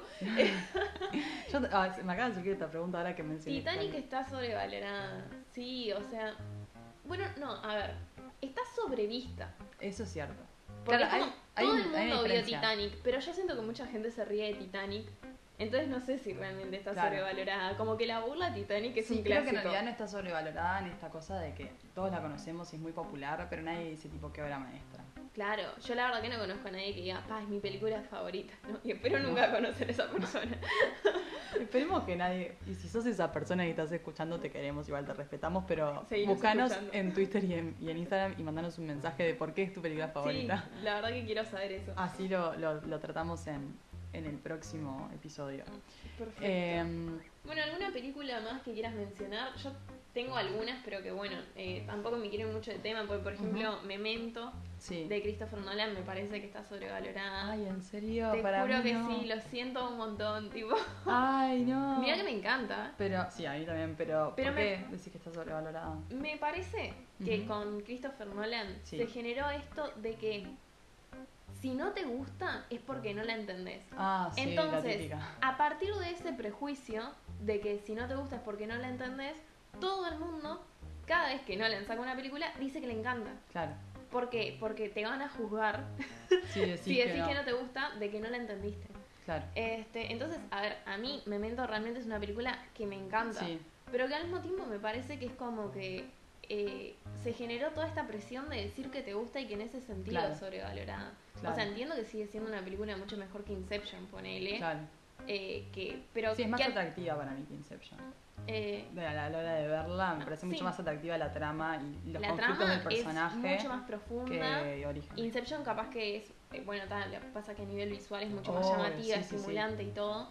Eh, pero sí, es como que, no sé, siento que, a ver, a mí me encantan sus películas, Sí, ojo, pero siento que se genera como esta presión de decir que te gustó porque si no significa que sos un pelotudo que no entendió. entendiste nada, claro. Y al mismo tiempo, eh, ta- Amnesia igual entiendo como que eh, los saltos temporales tienen sentido, Sí. sin dudas. Pero me parece que después de esa película, como que no le agarró demasiado gusto a los saltos temporales. Y, tipo, después es como. A ver, en, en Memento está bien hecho, pero al mismo tiempo es como. Si esto fue lo que hizo que el resto de tus películas estuvieran todas entreveradas sin sentido alguno, capaz que no estaba tan bueno. Claro, pasa que Nolan creo que lo que tiene que es el encanto de Nolan es esta cosa del salto constante para atrás, para adelante, el Claro, pero flashback una y la cosa es cuando temporal está justificado, constante. como justamente en Sí, esta película, sí. que a ver, el tipo tenía amnesia, Sí, sí, sí. ah, entonces era necesario y tenía sentido. Pero después hay otras que es como, ta, o sea, realmente este salto temporal es- era necesario o simplemente me querés confundir porque Claro. me querés demostrar que como sos Nolan me vas a confundir.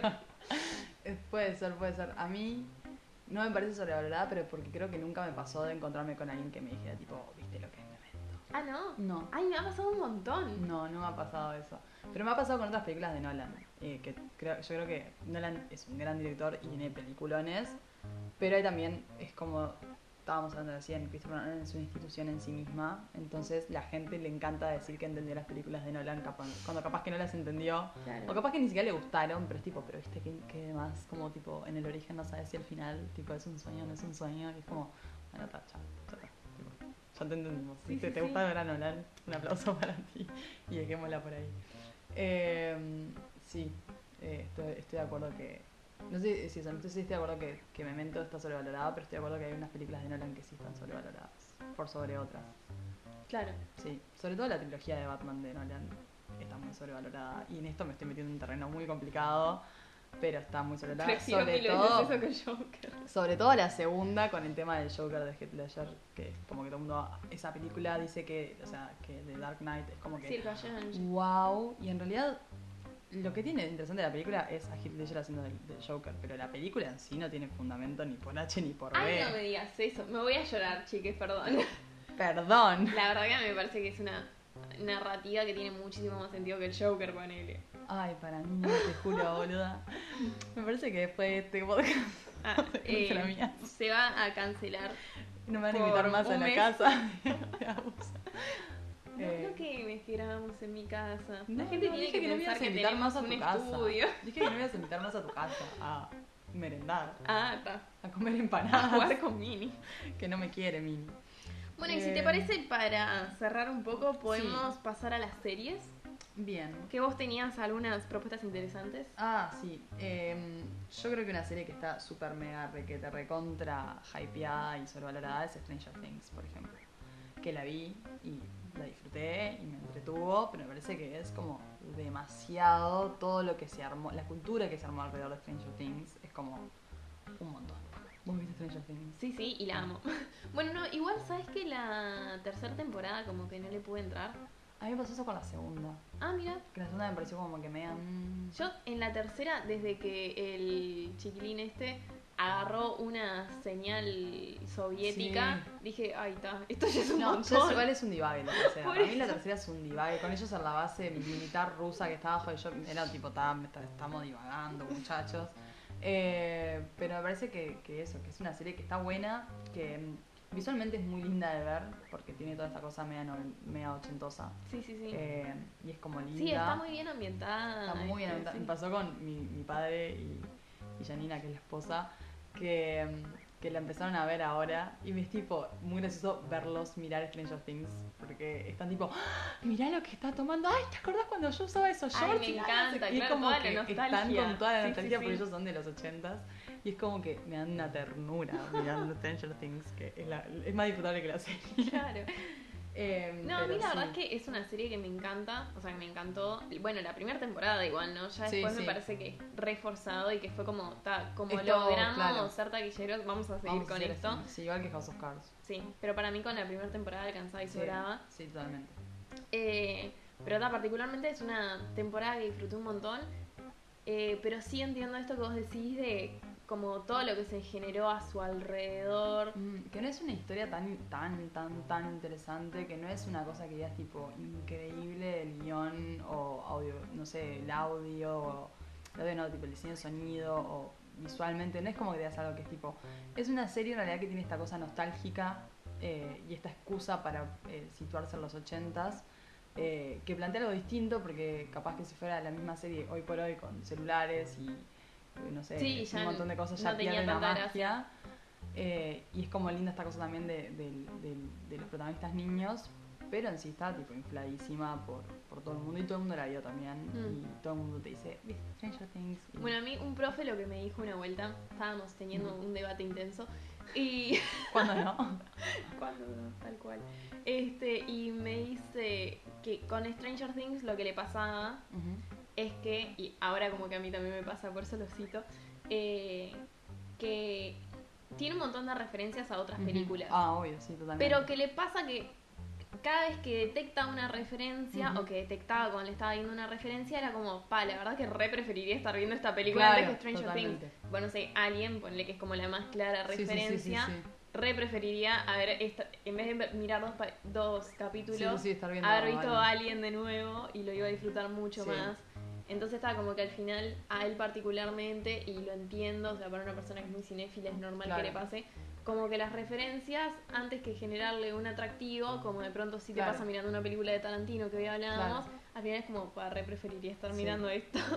Bueno, igual a mí, volviendo a Tarantino ahora que lo dijiste, me pasó con la última película de Tarantino, con Once Upon a Time in Hollywood, que él se hace, hace muchas referencias de películas de Hollywood, pero hace muchas referencias de sus propias películas, y eso me emboló mucho, por ejemplo, porque fue tipo, el, el, el, auto, el autobombo que sentí que se estaba haciendo no me, no me atrajo muchísimo. Ahí va. Ta, pero no era por esa sensación de preferiría estar viendo esta No, otra cosa. era por esa cosa de prefería estar viendo algo- una propuesta nueva en vez de que me referencies la película que ya sé que hiciste vos. Claro. Como la escena esa de que Leonardo DiCaprio está haciendo de un actor en una película y sale con el coso con fuego a quemar a los nazis, es tipo, ta, Claro. es una clara referencia a, a Bastardo sin Gloria, pero es una cosa nueva, no me das Sí, una sí, sí, referencia a vos entiendo. mismo, como- Obvio. Pero ta, ¿vos qué, vos qué serie querés, querés plantear? Bueno, eh, la que estoy viendo actualmente y por terminar, eh, la estoy viendo solamente porque todo el mundo habla de ella y dije necesito entender esto porque me, tipo, me parece un bolazo, pero necesito tener Claro. argumentos, así que la voy a ver. Estoy por terminar la segunda temporada de You. Ah, sí, You, ya sé todo lo que, no la vi, pero ya sé todo lo que pasa porque todo el mundo la vio. Tan, claro, obvio. Sí. Todos los spoilers, pero incluso sin spoilers es como... Es una chotada. A ver, ¿qué pasa? Es muy interesante eh, cómo este personaje súper inocente, súper bueno con los niños, Sí, sí, súper sí. todo lo que está bien, resulta que es un asesino en serie Claro, de mujeres. sí. Ahora, hay un problema que a mí realmente me parece de una irresponsabilidad enorme. O sea, yo sé que hablo mucho de lo que es la irresponsabilidad, pero Sí. pasa que todo el tiempo estoy pensando como, cuando yo hago una serie Claro. o cuando yo hago una película, voy a caer en esta. Ups. Claro. Y creo que igual eh, es tanto de parte de Sarah Gamble, que es la showrunner, digamos, como de Caroline Kepnes, que es eh, la autora del libro en Ahí el va. que está basada la primera temporada. Ahí va. Que es que, eh, o sea, estos son declaraciones que hicieron ellas, yo no estoy Sí, inventando sí. nada, que es que ellas, eh, bueno, particularmente la autora del libro, no se había dado cuenta que estaba construyendo un asesino en serie. Porque, ¿qué pasa? La, mm, la historia está planteada de una forma en la que vos ves que matar a esa otra persona era la única opción que le quedaba. Claro. En la medida que va matando a la gente. Claro. Eh, y como que realmente te, te presenta eh, como que esa era su única alternativa. O sea, era matar a esa persona o matar a esa persona y no había otra opción. Claro. Eh, el tema es que una cosa es construir la narrativa de esa forma porque entendés que es desde su perspectiva. Claro. Y otra cosa es construir así la historia porque realmente estás siendo inconsciente de que estás creando un asesino serial. Claro. Entonces, em, nada, ha pasado mucho esto de que la gente se enamora de este personaje. Sí, sí, eh, y hay comentarios, incluso em, el, el actor Sí, que hace Joe. Goldberg Sí. eh, ha dicho cosas como, no sé, cuando la gente le, le comenta tipo, eh, yo logro ver a través de tu maldad, no Ah. sé qué. Y él dice, no, tienen que ver a través de mi cara. O Claro, sea, sí, el, el objetivo debería ser al revés. Claro. Pero claro, pasa que si vos construís una narrativa de la cual no sos plenamente consciente, es muy peligroso. Sí, sí, sí. O sea, porque podés terminar generando esto en el espectador, que tampoco hay que sacarle responsabilidad al espectador. O sea, es cuestionable porque es te enamorás de este Joker tipo. que le siente pena por el personaje en vez de sentir tipo este tipo es una persona peligrosa, ¿no? Claro, pero además particularmente, o sea, porque por lo menos con el Joker no te pasa esto de, ay, quiero que sea mi novio. No, obvio. Con esto es tipo, ¿qué pasa? El loco es un amor, em, pero te presenta, o sea, se construyen las relaciones que él eh, establece en términos de toxicidad. Pero entre toxicidad y matar a alguien, hay todo un mundo en el medio que, o sea, no, no podés no hacerte cargo Claro. de eso. Em, y ta, no sé, me parece una serie muy complicada en ese sentido. Claro. Sí, que, que no da un mensaje claro, capaz, que es muy confusa y que capaz que eh, si lo mira alguien que, no sé, capaz que puede ser más chico o lo que sea, puede ser eh, bastante negativo que tenga esta idea de esta persona es mala, pero como es bueno conmigo o es bueno por otros lados, está Mm. todo bien, ¿no? Es que, por ejemplo, eh, con Walter White, ¿a vos Sí. te pasa que vos querés que entre que lo maten a él y él mate a otra persona? Obvio, que él mate a otra persona. Sí, sí, sí, que mata a todo el mundo. Pero sin embargo, en ningún momento vos estás diciendo como, pa, es re bueno, pa, sí, quiero es- que sea mi marido y el padre de mis hijos. No, claro. O sea, más allá De de, hecho, que querés que triunfe. odias, eh. Claro, pero siempre en el fondo querés que triunfe porque te Obvio. encariñaste con el personaje y pero- porque lo entendés, de cierta forma. y que está buenísimo. Y Mm. eso o sea, es como un paradigma nuevo del villano que está súper interesante. Pero tampoco es que llegas al punto de, pa, me encantaría conocer a alguien así. No, Claro, no, todo lo contrario, tipo... Entonces está nada, es, es como eso, ¿no? Me parece que hay mucha inconsciencia en cuanto a la historia que estaban haciendo y que también hubo como una recepción de, pa, me re sorprende que una persona que parezca buena pueda hacer todo esto. Y eso también habla de la sociedad, es como, pa, de verdad recién te estás dando cuenta de esto. Pero eso pasa un montón, o sea, cuando hay a veces casos de violencia doméstica o, o, bueno, si no a un extremo de femicidio o lo que sea, viste que siempre salen los vecinos a decir, ay, era re buen vecino, a mí me saludaba todas las mañanas. Claro, pero justamente Bueno. como siempre pasa, Claro. debería sorprender menos. No puede ser Claro. que ahora por una serie todo el mundo esté re sorprendido. Claro.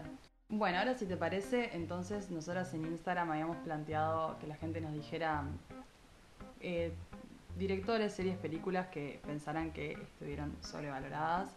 Y tenemos varias respuestas. Tenemos el Joker que ya Tenemos nos Joker. encargamos. Y después tenemos una respuesta súper larga. Tenemos Walking Dead. eh, no vi Walking Dead, la verdad, si soy No, sincera. yo tampoco. Eh, sé que mi padre y la esposa son muy fan de Walking Dead porque hubo un momento que iba y se me estaba Walking Dead en Netflix. Pero verdad no lo sé. Sí sé que fue una serie que estuvo muy hypeada porque todo el mundo estaba hablando de la serie cuando estaba saliendo.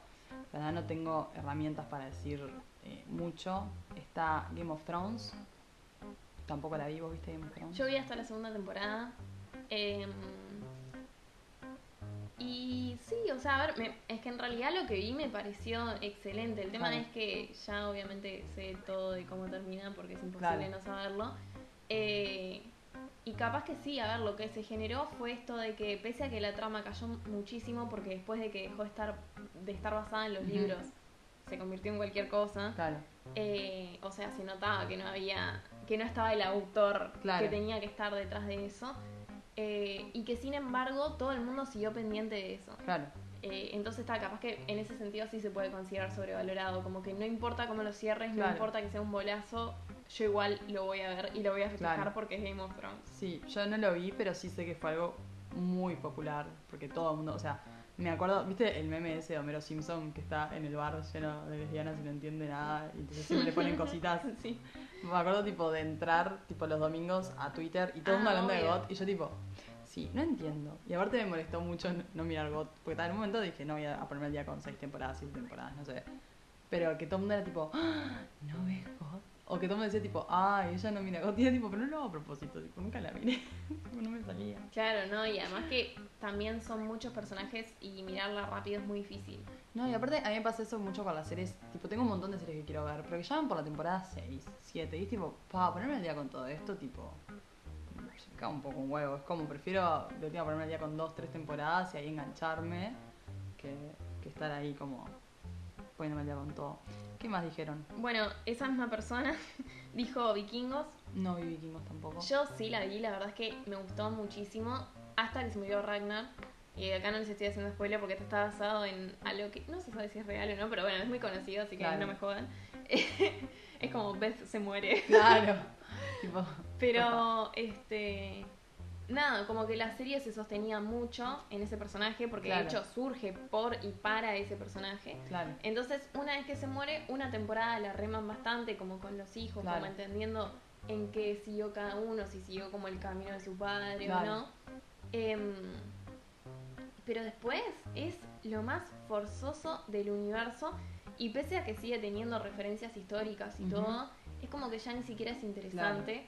Entonces sí, o sea, eh, a mí la verdad es que la primera temporada no me parece que esté sobrevalorada porque me parece Claro. que se merece toda la valoración que tuvo, pero que sí, cayó mucho. Igual Claro. es algo que suele suceder con las series tan largas. Sí, es que pasa mucho cuando las estiran.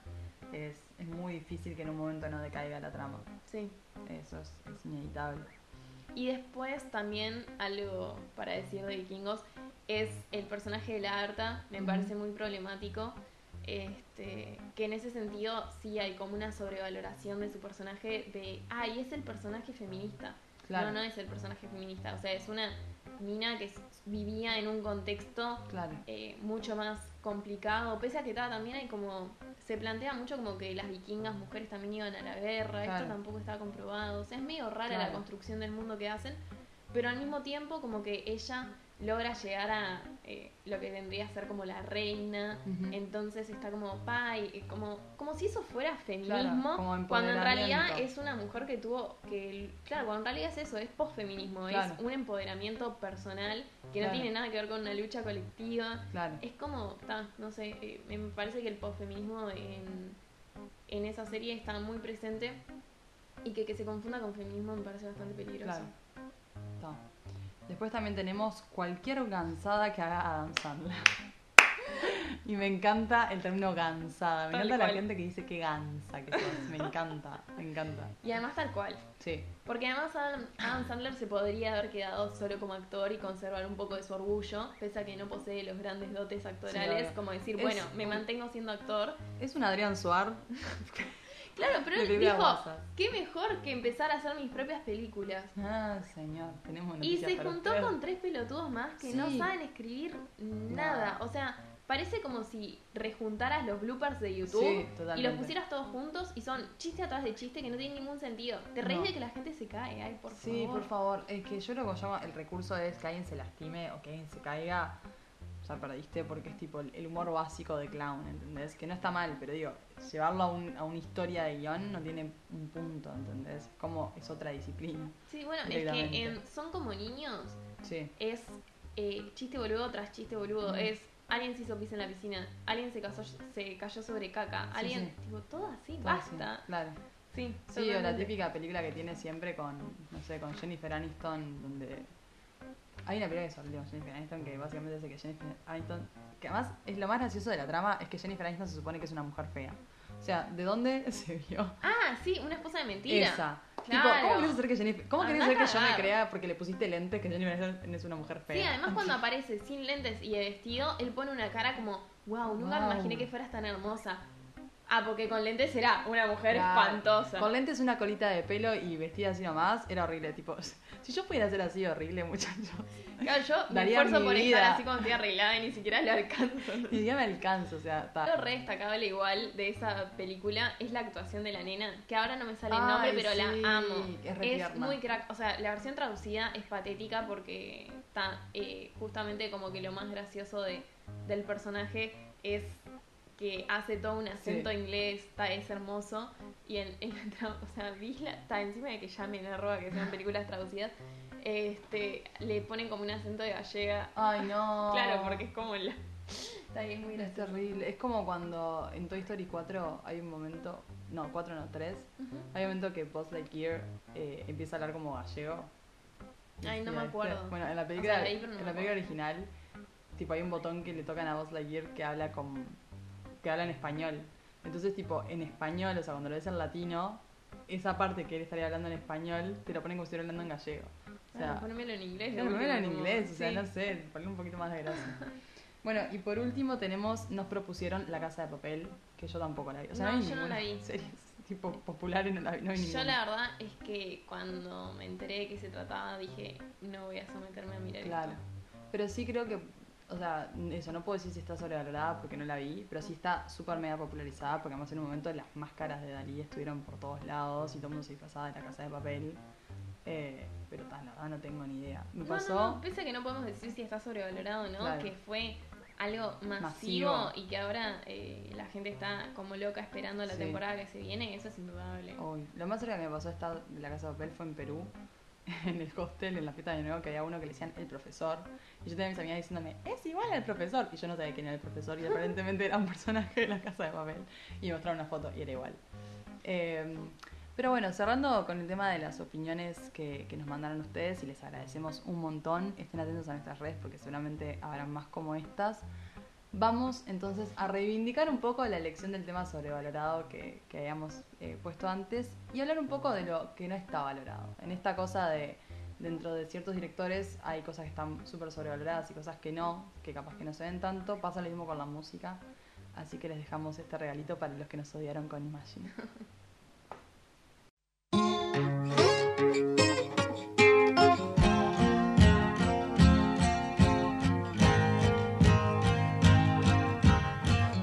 are flowing out like endless rain into a paper cup. They slither wildly as they slip away across the universe. Pools of sorrow, waves of joy are drifting through my opened mind, possessing and caressing me. Nothing's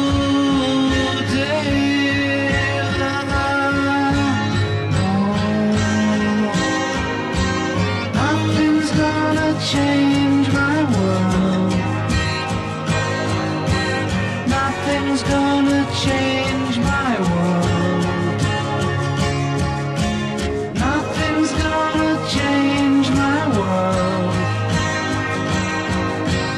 Nothing's gonna change my world.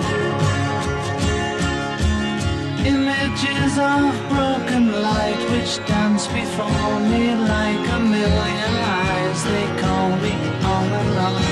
Across the universe. Floats me under like a restless wind inside a letterbox. They tumble blindly as they make their way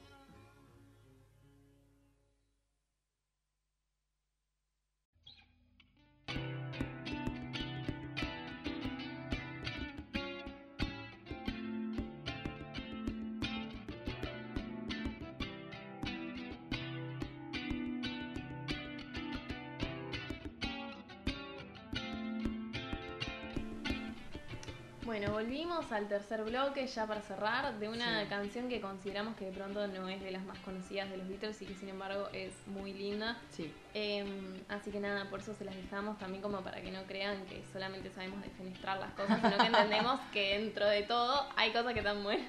sí. Así que nada, eso era Cross the Universe de los Beatles. Y ahora tenemos una serie de recomendaciones como de, bueno, justamente películas o series creo que también hay, eh, que entendemos que están infravaloradas o que de pronto eh, no son tan conocidas y que si todas estas cosas de las que hemos Obvio. hablado han sido tan masivas, perfectamente estas podrían serlo. Sí. Y nada, además como para dejarles recomendaciones y que no digan, pa, la verdad que todo lo que hagan en el segundo bloque no lo quiero ver. Claro. No, y aparte también, o sea, creo que las recomendaciones que vamos a dejar son de. eh, son productos comerciales también. Entonces no es como que les vamos a recomendar a ver la película soviética de 5 horas. Perdón, Aus.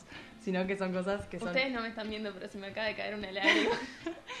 Pero digo, para que no se asusten, eh, son súper accesibles y nada, y eso, son cosas que creemos que podrían haber estado mucho más eh, valoradas de lo que estuvieron. si el mundo fuera justo. Claro, si el mundo fuera justo, la- las cosas serían así. bueno, Bueno, a ver, veré. mi primera recomendación es, como empezamos con eh, directores, tengo un director que a mí me encanta, eh, director contemporáneo, se llama Denis Villeneuve, me cuesta mucho su apellido porque es medio francés y no sé, Villeneuve. siempre tengo, tengo miedo de decirlo mal. Que la verdad tiene películas que para mí eh, son impresionantes, lo descubrí hace relativamente poco y tiene eh, películas increíbles eh, como Arrival, La Ujú. Llegada, que fue una película que a mí me voló la cabeza Sí. de una forma increíble, la vi en el cine. Ay, qué lindo haberla visto en el no, cine. boluda, me quedé con ganas de volver a verla en el cine. Tipo, ta, es una película que es, visualmente es hermosa, pero aparte tiene un guion increíble. Sí, no, es impresionante la historia. Eh, la construcción de ese guion está impresionante, obviamente no le vamos a contar mucho para no quemárselas, pero tiene un- unos giros que están impresionantes. Sí, sí, totalmente. Eh, Y a mí ya cuando arrancó la película y me di cuenta que era la misma música de Shutter Island, ya como que Sí. se me movió todo adentro. Salado. Este, pero sí, esa historia la verdad que está muy bien hecha. Mm, Totalmente. Y aparte empezás muy confundido y cuando empiezan a pasar ciertas cosas te empiezan a caer ciertas fichas y es un proceso hermoso de Sí, ver. sí, totalmente. Tiene otro tipo de películas también como Prisoners, eh, que es con Jake Gyllenhaal y Hugh Jackman, que es un policial en realidad, es algo completamente diferente a Rival. eh, y nada, para mí es un policial de esos que están bien hechos, no es como, viste que a veces en el género policial es como en el género de guerra, puedes encontrar de todo un poco y la verdad que tiene cosas, o sea, para mí está muy buena, no sé si vos la viste a vos, No, no, no. pero es muy, muy, muy pero ahora que me lo decís, la voy a ver. Después tiene Enemy, que también es con Jake Gyllenhaal, que es una volada de cabeza como Rival. Es, eh, nada, es increíble. Eh, tiene Incendios también, que es un peliculón. Y si les gusta el cine un poco de culto, eh, está, eh, hizo la, la secuela de Blade Runner, que se llama Blade Runner eh, 2049, con Ryan Gosling y Harrison Ford. Blade Runner es una película original de, de- de los 80 en la que actúa originalmente, quise decir, Harrison Ford, y bueno, acá retoma un poco el papel. Y yo tenía mucho miedo, pero el- porque bueno, viste que a veces las secuelas no están eh, muy buenas. Sí. Pero la verdad que es impresionante visualmente, el guion está súper bien construido. Sí, y lo que tiene eh, Denis Villeneuve, que para mí es lo más atractivo de, de su cine, es que todas las películas, si bien pueden ser policiales o pueden ser de ciencia ficción o pueden eh, pasar por diferentes géneros, de fondo siempre tienen como una cuestión o un conflicto súper filosófico. Y eso me parece que es lo más atractivo, que no que hace súper accesibles ciertas cuestiones muy humanas o ciertos conflictos muy humanos, eh, llevándolo por diferentes eh, eso, géneros. Y creo que incluso tiene una- un uso del, del cine de ciencia ficción muy atractivo, que es la ciencia ficción como herramienta para contarte cierta cosa y no como género totalmente en sí.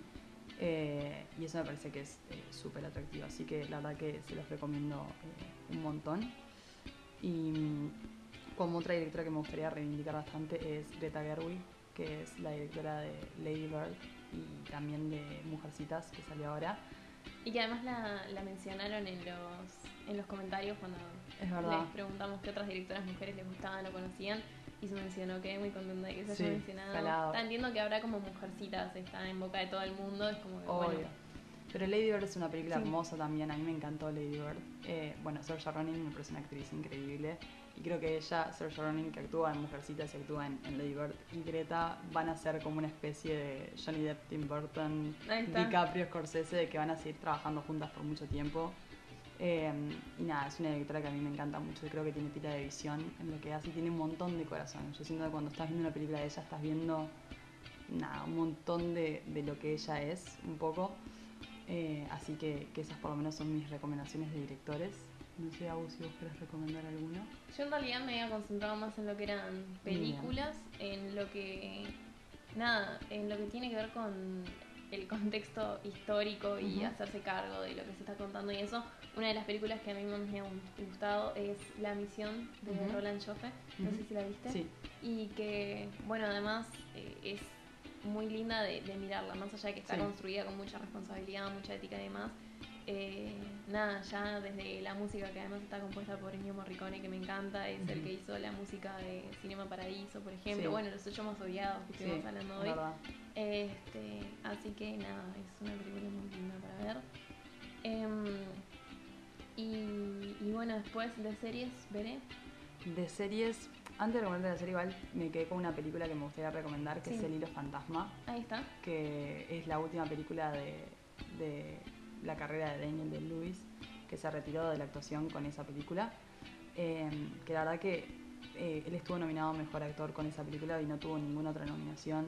Y la verdad que a mí, es una película que me conmovió en muchos sentidos, me pareció súper diferente. Tiene un ritmo re diferente también a- al cine comercial de hoy por hoy. Y, y me encantaría eh, que la pudieran ver porque es un deleite. Y después en series sí, eh, ahora pasando a series, The End of the Fucking World, que igual es una serie bastante popular en Netflix, eh, pero no sé si la gente la ha visto tanto. Son capítulos de 20 minutos, son 8 capítulos por temporada, son Sí, yo dos no la vi, pero me temporadas. dijiste que era como súper cortita y todo. Sí, sí. Sí, son dos temporadas. De hecho, eh, la, la última temporada salió el año pasado y no van a ser más. El la directora dijo que no quería hacer, hacer más, que era eso lo que quería contar. Eh, esta cosa de las cosas que se estiran a veces por popular. Eh, y la verdad que es, tiene, es inglesa, tiene como esta cosa de, de la mezcla del humor inglés, que es un humor bastante negro, con un sentimentalismo muy lindo y, y es muy entretenida. Son esas series que pasan muy rápido. Y nada, que, que la verdad que las recomiendo un montón. ¿Y vos, Agus? Eh, yo de series, bueno, les mencioné Outlander. Ujú. Me parece que es una serie que se ha visto poco y No la que, vi. que la verdad que está muy buena. Eh, conmueve mucho, o sea, prepárense para llorar, pero nada, está muy bien. Y, y bueno, nada, o sea, a ver, esto que quede claro que son como recomendaciones de cosas que creemos que no se han visto tanto, Claro. pero que nada, en realidad está lleno de, de buen cine que sí es a la vez masivo, o sea, no, no son cosas Obvio. excluyentes, sino que simplemente a veces en pos de reivindicar eh, o poner en un pedestal un montón de películas, Obvio. se pierden otras que salen de pronto hasta al mismo tiempo Sí, totalmente. y quedan dejadas de lado, entonces nada, está bueno ponerse a investigar y ver qué hay. Totalmente, totalmente. Bueno, con esas recomendaciones entonces nos retiramos. Eh, muchas gracias por sus eh, sugerencias también para el tema y por escucharnos. Bere les va a estar haciendo las recomendaciones de que nos sigan. Adelante, Bere. Pueden seguirnos en Twitter y en Instagram, arroba escopofílicas. Y aparte estén atentos porque no solo publicamos los temas de los que vamos a estar hablando, sino que también podemos estar haciendo preguntas para ustedes. Y pueden dar su opinión y pueden estar acá con nosotros. Bueno, En nos vemos el próximo domingo. Besos.